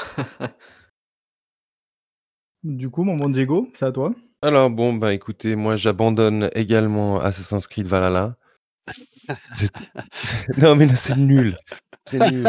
C'est le Doncast de l'abandon, quoi. Ah ah, c'est mais c'est ça, mais on franchement, le le système de pillage est ridicule. Il est ridicule. On on en a un Bah, tu vois, moi, c'est l'un des rares trucs qui m'amuse, Ouais, non, non, non, non, non, non. l'ambiance est cool, l'ambiance est cool. Mais non, quand quand tu prends le le le système des attaques de fort qu'il y avait dans, heu, Shadow of Mordor ou Shadow of War, là, il y avait quelque chose d'un peu épique. Là là, tu sentais que tu attaquais un fort et et que tu pillais tout et et quelque part, le système de Nemesis qu'il y avait dans dans dans Shadow of War me manque et et aurait pu être Je mis je sais dans pas dans si Baby Bull ou Diego, je pense que tu es pas assez la heu, pas es allé assez loin, pardon, pour ça. Heu, Baby Bull, je sais pas si tu vois la zone qui est en bas à droite, je sais plus du tout comment elle s'appelle là. Heu, tu as une mission un peu comme ça là, où tu es en bateau, il y a plein de bateaux de partout et tu vas à l'assaut d'un château. Je sais pas si tu l'as fait celle-là? Non, j'ai mais Non? je Bah, en je fait, je c'est en démo, je pense. J'ai pensé à Diego en fait quand j'ai su ce truc-là, parce que je pense que c'est un peu ça que tu avais en tête, quoi. Et là, en fait, tu es sur l'eau avec, heu, il y a y a y a 20-30 bateaux, quoi, et tu vas à l'attaque en fait d'un fort et tu vas il y avait vraiment il y avait un gros il y a un gros délire vraiment où, heu, tu tu as tu vas à l'assaut d'un truc, quoi. Et je pense que Ouais. en fait, je pensais à toi quand j'ai ça, je me dis: «C'est peut-être ça en fait qu'ils cherchaient dans les pillages, quoi». Ouais, c'est peut-être ça. Bon, quoi qu'il en soit, je vais abandonner. J'ai j'ai commencé et terminé Soma. C'était Alors pas mal, c'était pas mal du ah, tout. juste pas mal, et bah, dis donc, je suis Non, très non, non, il y a il y a il y a des non, il y a des passes on en rediscutera ensemble une autre fois. Il y a des passages vraiment très opprimants, je trouve et très Attends, flipp et et la la très toute fin, tu es flippants. pas resté con? Moi, je suis resté con, moi, j'étais pas bien à la toute fin du jeu. Vraiment le le tout dernier truc, quoi. Et je veux pas spoiler parce que c'est assez, mais moi Non. moi, il m'a il m'a il m'a scotché le jeu, hein. Mais tu t'y attends à je sais pas, ça ça monte cette histoire. Bon, Oh la la on en reparle. sensation qui te reste là, c'est waouh, c'est vraiment rien Ah! parler, Ouais, OK, tu tu veux vraiment parler des des des dernières images. Ouais, c'est Oui, c'est le ouais, le la toute, glauque, toute fin, quoi. La c'est glauque. sensation qui te reste à ce moment-là, moi, j'étais mais pas bien, quoi. Vraiment, ça va je pense que Baby Bull, c'est pareil, tu restes, tu es tu es pas bien, quoi. Et je veux pas spoiler parce que ce serait vraiment il est il est l'aventure, très mais sympa, heu, mais ça me fait penser, Baby Bull, tu as fait Deliver Us the Moon? Oui, tout à fait, très, Ouais, très bien j'ai ouais, ouais, voilà. J'ai trouvé Deliver Us the Moon plus touchant, mais mais Ah, voilà. d'accord. Bah, écoute, après chacun ses chacun ses ouais. préférences, hein. Heu, qu'est-ce que j'ai fait? Ah bah, sinon, bah, on en discutait tout à l'heure, en je me suis enfin vraiment lancé dans, dans Red Dead Redemption 2 et et je trouve que c'est un un maître étalon au niveau de l'open world. Alors je parle je vraiment au niveau de la construction de l'open world, de ce qui s'y passe, de de comment il est organique. Je pense que Assassin's Creed devrait s'en inspirer parce que là, c'est un vrai open world. Bon après effectivement au niveau des contrôles, c'est pas top. Heu, niveau de l'écriture, ça se place largement au-dessus d'un Assassin's Creed. J'aime tu vas beaucoup et tu vas les et tu vas voir que ça va aller en encore quand ça va un peu se déliter, enfin pas se déliter, mais s'accélérer, enfin le la narration va repren pour reprendre le contrôle en fait du truc, Mmh mh. ça ça va vraiment, heu, dérouler en fait et c'est très agréable, faut faut faut pro sauf ce fameux, prolo heu, épilogue, voilà, où là c'est un peu Ouais. plus problématique, mais bon. Voilà Tu y joues sur, et Xbox ou PC ouais, du j'y coup? joue sur Xbox là. D'accord. Parce qu'en fait, il je trouvais qu'il faisait souffler ma mon ancienne console, donc ça m'énervait.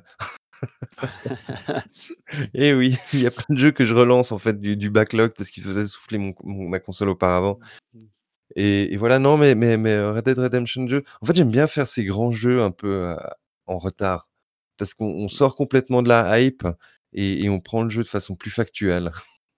Ouais, Non, mais ouais. c'est une bonne, heu, c'est une bonne solution et puis en plus, en général, tu tu les touches moins cher les jeux, quoi, ou en version voilà, machin et tout mais c'est un faut peu ce que j'ai fait aussi avec The Last of Us 2 et et j'ai j'ai pris le jeu avec un peu plus de recul.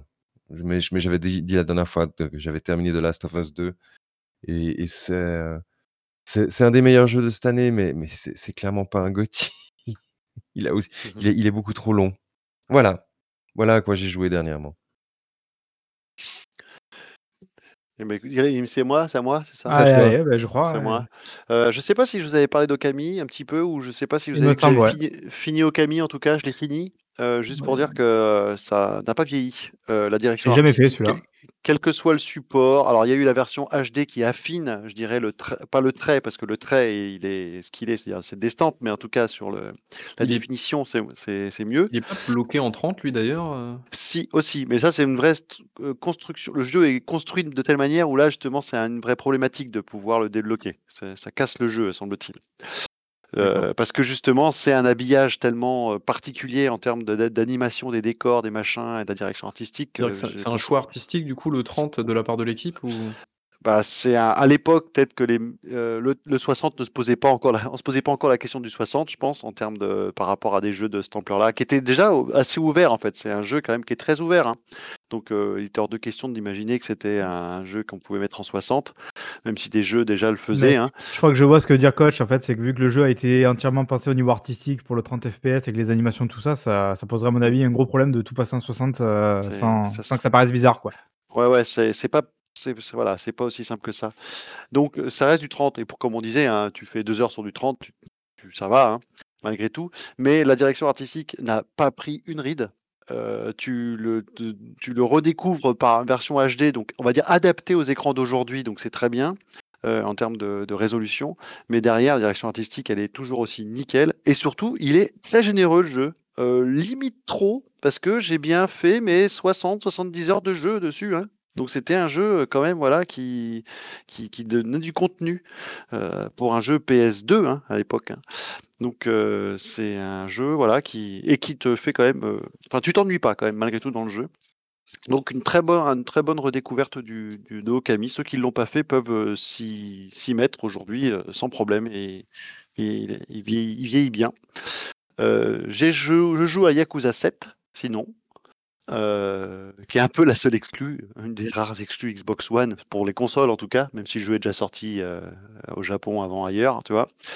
Mais euh, parce qu'il arrive sur PS4 que début d'année, je crois, 2021 encore. Je crois donc pas premier trimestre 2021, je crois, sur PS4, le jeu. Euh, PS5, pardon. Et, et c'est pas désagréable. Je sais pas si vous êtes un peu familiarisé, familier avec la licence, vous. Euh, Non, du tout. Non, du tout. Non. donc, euh, juste pour situer, euh, c'est euh, c'est un jeu, on va dire, de, de Yakuza, donc comme son nom l'indique, qui est limité à une map qui est assez limitée. C'est souvent un quartier. Alors, des fois, tu voyages dans d'autres quartiers à des moments particuliers du jeu. Donc, en fait, mais c'est une, pe- c'est une petite map, quoi. Donc, c'est pas du, du, du Sleeping Dog, par exemple, en termes de map. ou C'est pas du GTA-like en tant que tel. C'est plus concentré. Et, euh, et c'est très bavard, comme souvent les jeux japonais. C'est-à-dire qu'il y a une vraie euh, écriture aussi, une vraie narration. Les persos sont bien écrits. C'est souvent euh, assez épique dans, les, interactions des personnages, etc. Les persos ont du charisme, donc euh, ça, ça marche bien. Et là, en fait, le truc, c'est que le perso emblématique qui est Kiryu jusqu'à présent est changé et on, joue Ishiban, qui est en fait un nouveau personnage. Donc ça change un petit peu. Moi, je les ai pas tous faits, hein, mais de ce que j'ai compris, c'est vraiment un- une, une nouvelle direction. Et surtout, le gameplay, c'est du tour par tour. Là où c'était de la baston, on va dire, euh, voilà, dynamique euh, en action euh, avant, et ben là, il revient sur du tour par tour. Et moi qui adore le tour par tour, je peux dire que je suis assez gâté. Je trouve ça très bien. C'est finalement c'est un peu à contre-courant. Donc ceux qui aiment bien le tour par tour, ça peut être une bonne idée de commencer de découvrir Yakuza par celui-là, exemple. que ça me donne envie, ouais, moi perso. Moi, j'aime bien justement ce tour par tour, le côté fun, un peu délire et tout, ça, je sais pas, ça, ça me donne envie. Ça, Alors, c'est il est chatoyant, je trouve. Ouais, ouais, alors il est d'autant plus délire. Alors, il, y avait un côté très grave, et c'est ça qui m'avait surpris, parce que j'ai joué à Yakuza 0, et euh, pour mon premier Yakuza, j'ai commencé par le 0, parce qu'il était le bon compromis entre le truc pas trop daté avec un nouveau moteur, tout en ayant une sorte de début d'histoire, et tu prends pas ça n'importe où au milieu de... Parce qu'il y a une vraie continuité, il y a une vraie lien entre... Une vraie... En fait, tu suis l'évolution en fait, du personnage, on va dire Kiryu, euh, sur, les, sur les six premiers. Et le truc, c'est que tu commences par le 0, et j'ai trouvé ça très noir, en fait. C'est dans l'histoire. C'est très Ah ouais? polar et, euh, et j'ai été surpris par ça et j'ai j'ai été surpris de, de m'attacher aux persos déjà, donc et dif- les différents persos et surtout l'écriture et de ce qui s'y passe. Et en fait, ça m'a permis de, de- de bien rentrer dedans. Sauf qu'à côté, tu as plein de quêtes annexes parce que c'est le fondement du jeu, c'est-à-dire de faire des trucs, de- d'aller faire du pachinko, d'aller euh, dans les bars à hôtesse, euh, voilà, plein, tu as plein de, de, de side quests qui font partie intégrante du jeu pour pouvoir en fait t'amuser. C'est une sorte de cours de récré en fait le, quand tu suis pas l'histoire, le jeu avec toutes ces avec tous ces shops et ces machins. Moi j'aime pas cette partie là parce que justement ça te sort de cette histoire qui est intéressante Et en fait, à partir du moment où tu vas aller faire tes trucs à la con à côté, bah, bah, tu décroches un petit peu de ce que finalement les, la, de, la gravité de ce qui t'est proposé euh, au départ. Donc, euh, alors que dans le set, et c'est là où je veux en venir, bah, en fait c'est débile tout le temps. C'est-à-dire que la situation où tu te retrouves, alors il y a des moments un peu plus graves, etc. bien sûr, mais ils sont beaucoup plus, c'est beaucoup plus cabot dans, les personnages. C'est déjà c'est des vieux. Ils ont tous plus de 40 balais, euh, etc. C'est des clodos pour la plupart, etc. Donc en fait, il n'y a pas tout ce sérieux affiché que qu'était celle de, de Kiryu.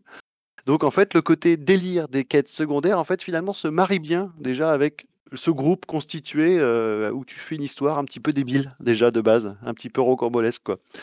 Donc je, je, prends plus plaisir à aller faire les trucs débiles parce que ça me sort, c'est plus cohérent en fait. Euh, mais j'en suis pas encore rendu, donc je ne peux pas trop savoir après euh, sur l'évolution de la durée, sur la, sur la durée du jeu. Donc, mais euh, il, est, il est agréable, ça peut, voilà. Donc, donc c'est un jeu qui a des qualités. Le doublage est bon, etc. Voilà, donc ça peut être. par contre, il y a techniquement, euh, il tourne en 60 sur série X par exemple, donc techniquement euh, c'est bon, mais par contre c'est vrai qu'on est loin des euh, motion capture de, euh, des standards de Last of Us ou des choses comme ça. Assassin's donc, Creed. Bah, Assassin's Creed, j'ai pas vu, j'ai fait que l'origine, donc, mais je sais pas Assassin's Creed de ce que j'en ai vu. Bah, on est, bah, c'est encore le visage est très bien, mais dans l'animation, tu vois des, des corps, tu vois l'animation, les gestuels, là on est encore sur du, voilà, tu sens que c'est c'est pas des petits studios, mais voilà, c'est des jeux japonais, tu vois. Ils, restent ancrés un petit peu dans leur savoir-faire. Euh, voilà, ils en sortent pas trop, quoi. Euh, ça, ça évolue juste techniquement. Mais euh, voilà, donc. Après, c'est peut-être la patte qui veut ça aussi, ils veulent peut-être pas en changer. Et puis, c'est à peu près tout. Si, dernier, dernier jeu, j'ai relancé Dead Space parce que c'est un des meilleurs jeux de, de tous les jeux du, du, jeu vidéo en fait. Ça, ça a 10 ans, ça, ça a bien vieilli du coup? Je vais rien dire, je vais encore passer pour un rageux moi. ça, alors attends, je regarde, je sais plus quand est-ce qu'il est sorti le premier Dead Space. Ah, 2008, je, je crois. Ouais, j'ai la boîte. C'est l'époque où tous les jeux étaient surcotés, dont Dead Space d'ailleurs. Dead Space, pour moi, c'est euh, la suite euh, directe de, de System Shock en fait. C'est ce qu'aurait dû être si System Shock, euh, je sais plus, on en est au 3 ou 4, je sais plus. Et en fait, c'est ce qui, en fait, ils ont fait Dead, Space à la place à ce moment-là. Et, c'est super, c'est vraiment le alien du jeu vidéo pour moi. Ce, jeu-là. Il, a une ambiance qui te prend dès la première minute, dès une fois que tu es dans le truc, où tu arrives sur l'Ishimura. Et, et, il a aucun, aucun. Il vieillit déjà en fait sur Série X, il est propre mais il, il t'apporte pas une expérience visuelle meilleure que sur, bah, sur, sur 360. Hein. Donc c'était ça, à la base, le jeu est sorti sur 360. Il n'a jamais eu le droit à un remaster ou quoi que ce soit, ce jeu. Ce serait peut-être pas mal d'ailleurs qu'ils y pensent. Ce serait, ce serait, ce à mon avis un, bon move. Et derrière, bah, le... malgré tout, le jeu reste propre. Parce que, pareil, une bonne direction artistique fait que c'est pas dégueu du tout. Donc c'est très plaisant encore à, refaire aujourd'hui. Euh, pour ce... Alors je sais pas ce que tu lui reproches à ce jeu-là, mais. Bah, non, en fait, le jeu est, en tout cas à l'époque, mais je veux bien croire encore aujourd'hui, est très beau. À l'époque, il était vraiment très beau. L'ambiance sonore, surtout, je me souviens, était super ouf. Enfin, il y avait, je, kiffe la DA, le design et tout de, du perso, tout ça. Enfin, tout ça, je kiffe. Enfin, en fait, c'est un jeu qui a un très bel écrin, je trouve. Et sur ça, il y a vraiment, il y a rien à dire. Mais pour moi, je trouve que c'est un jeu qui est extrêmement creux, quoi. Je veux dire, moi qui viens vraiment, entre guillemets, de, entre guillemets, vraiment pompeux de l'école euh, Silent Hill, Resident Evil, tout, t'avais vraiment plein de mécaniques hyper intéressantes et tout. Ce jeu, je trouve qu'il est creux, quoi. C'est-à-dire qu'en fait, c'est vraiment avancer, ouvrir une porte, Mais tuer trois nécromorphes. Alors, ce qui était marrant, c'est que tu peux les, les, les couper, quoi. T'appuies sur un bouton, hop, t'avances, t'ouvres une porte, trois nécromorphes, et fait, à un moment donné, moi, ça m'a fatigué de faire ça, quoi. Enfin, je trouve ça un... inintéressant. C'est un shooter. C'est pas. Oui, voilà, ouais, ouais. Jeu, et moi, je m'attendais plus à un survival euh, comme je l'entends voilà. à l'époque, quoi.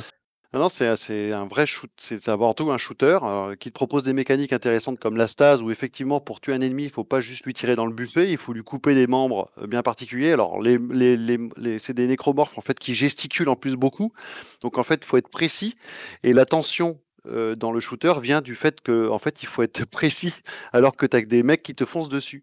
Et pour ça, tu as une stase qui permet un peu de, temporiser, de dire bon bah je vais lui tirer dans les jambes, ça va au moins le ralentir et puis c'est surtout ces parties-là qui sont faibles.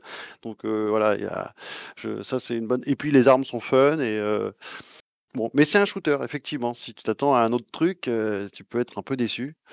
Et, euh, et le premier Alien, c'est le premier, euh, le premier Dead Space. Je fais, je fais justement le parallèle. C'est le premier Alien pour moi de Ridley Scott. Et le Dead Space 2, pour moi, il est plus à la, à, à la, à la Cameron, qui est beaucoup plus action et qui est très bien aussi. Et du coup, j'ai pas fait. Et le 3, et apparemment, bah- c'est YOLO total, Et le euh, coop 3, et compagnie. ouais. Et le 3, il avait, ils avaient voulu intégrer un, un truc un petit peu aussi coop où vous pouvez jouer à deux la, la partie. Ça n'apporte pas grand chose. Le plus gros défaut du 3, c'est qu'il est déjà beaucoup moins inspiré, effectivement. Mais surtout, ils ont, ils ont fait des, des munitions euh, génériques. C'est-à-dire que quelle que soit les missions que tu prends, ça s'adapte à tous les types d'armes que tu peux avoir.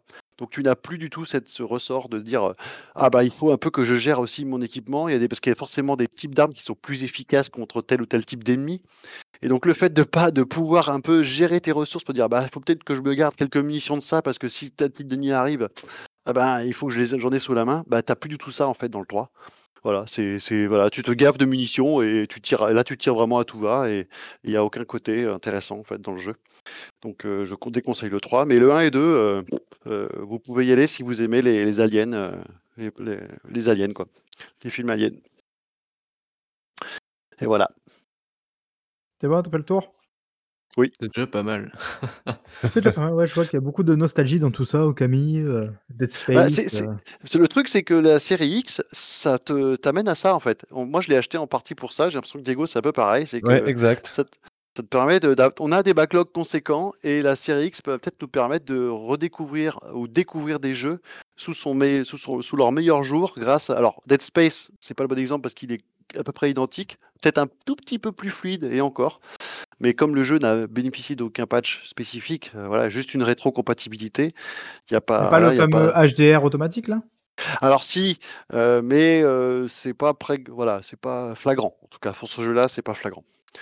Donc Ouais. euh, peut-être que ça s'améliorera, mais là, j'ai pas vu de truc vraiment notable. Mais ça sert à ça un, cette un série coup à jouer avec euh, une sorte de reboot de Dead Space, peut-être avec les technos d'aujourd'hui et tout, les effets de lumière, tout ça, tu dois peut-être faire un truc euh, sympathique là. Bah, pff, moi je te dis, un remaster des Dead Space 1 et 2, à la limite, s'ils font la trilogie, je la prends, et puis le 3, j'y jouerai pas, mais euh, c'est- je, si c'est si Faut c'est- quand même- si c'est le prix à payer pour rejouer un Dead Space remaster, je, je, je signe, pareil, tu vois. faut quand même se souvenir qu'à l'époque, donc 2008, c'était quand même la période où EA euh, sortait des Dead Space, Mirror Edge, il y avait, il y avait, je sais pas, ils ont eu un coup de Mass folie, ils se sont Effect, dit, euh, euh, on va Ouais, arrêter de faire ouais. que, que des trucs euh, génériques et sans âme, et puis voilà. Et depuis, bah, ils font des, des, des trucs des génériques For et sans Speed, âme. euh, des, des FIFA, des, y a rien qui bouge. Quoi. Non, mais c'est rigolo comme quoi ils avaient tenté, mais je crois que les jeux s'étaient cassés la gueule, hein. même Space, je suis pas sûr qu'ils soient vendus de, de ouf hein, à l'époque. hein. Ah, Ils ont quand bah, même fait un ils 2, ont- 1, 3, donc il a dû suffisamment se vendre, mais. Ils ont même sabré le studio, hein, Oui. final. donc, Ah non, euh, c'était qui? C'était euh, euh, c'était Henning, non Je crois qu'il était parti travailler Non. pour eux? Ouais, c'est ça, ouais. Visceral, ça, Visceral Game. ouais, c'est ça, Visceral Game, ouais. Ouais, faut- bon.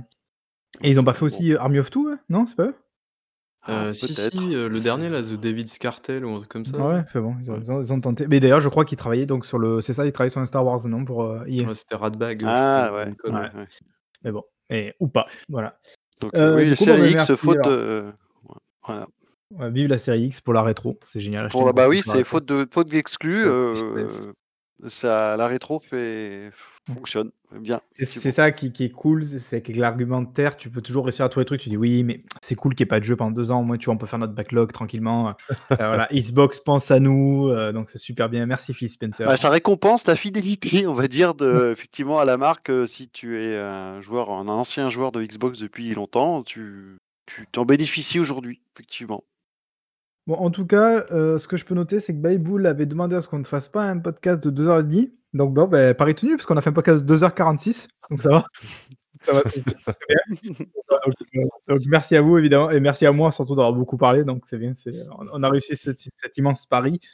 Euh, et du coup, ben, alors, je vous dis à, à bientôt, à dans deux semaines, a priori, pour le prochain podcast. Je sais pas, on fera peut-être du coup un truc particulier. Euh, ça sera sûrement le bilan, ouais. Il y a des chances. Bilan de, de, de l'année, du coup.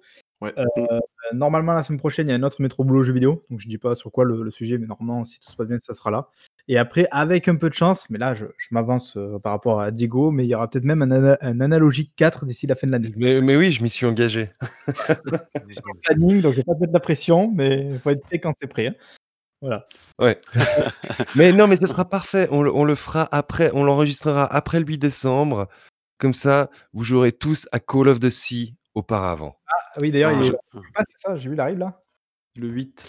Moi, je, moi, je- je propose d'instaurer la culture du crunch dans Downgrade pour que Diego euh, euh, y en temps et en heure son, son analogique. C'est moi qui vais vous cruncher les enfants. Effort exceptionnel. Mais Je veux des résultats exceptionnels, donc. euh, C'est ça.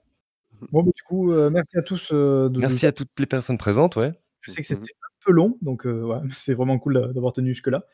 Euh, et voilà, et donc on vous dit a priori dans deux semaines. Merci les gars évidemment de- d'avoir participé une fois de plus à tout ça. Euh, évidemment, allez tous acheter une, une PS5 hein, maintenant que vous y êtes. Il est temps de, de- de faire les choses bien, arrêter d'être Ouais, de- on spot. on en, on en- on en trouve pas, c'est comme les cartes graphiques. Ça, bonne Non, de ce qu'on voit. euh, alors après, je me méfie toujours un petit peu de l'effet loop des réseaux sociaux, mais a priori, il y a quand même pas mal de, de- de problèmes ici et là sur les PS5. Moi, jusqu'ici, je suis du bois, j'ai été épargné, donc j'espère que ça va continuer. Ouais, mais ça, c'est normal, c'est les premières séries. euh, on les gens qui font ça sont des bêta-testeurs. hein, c'est...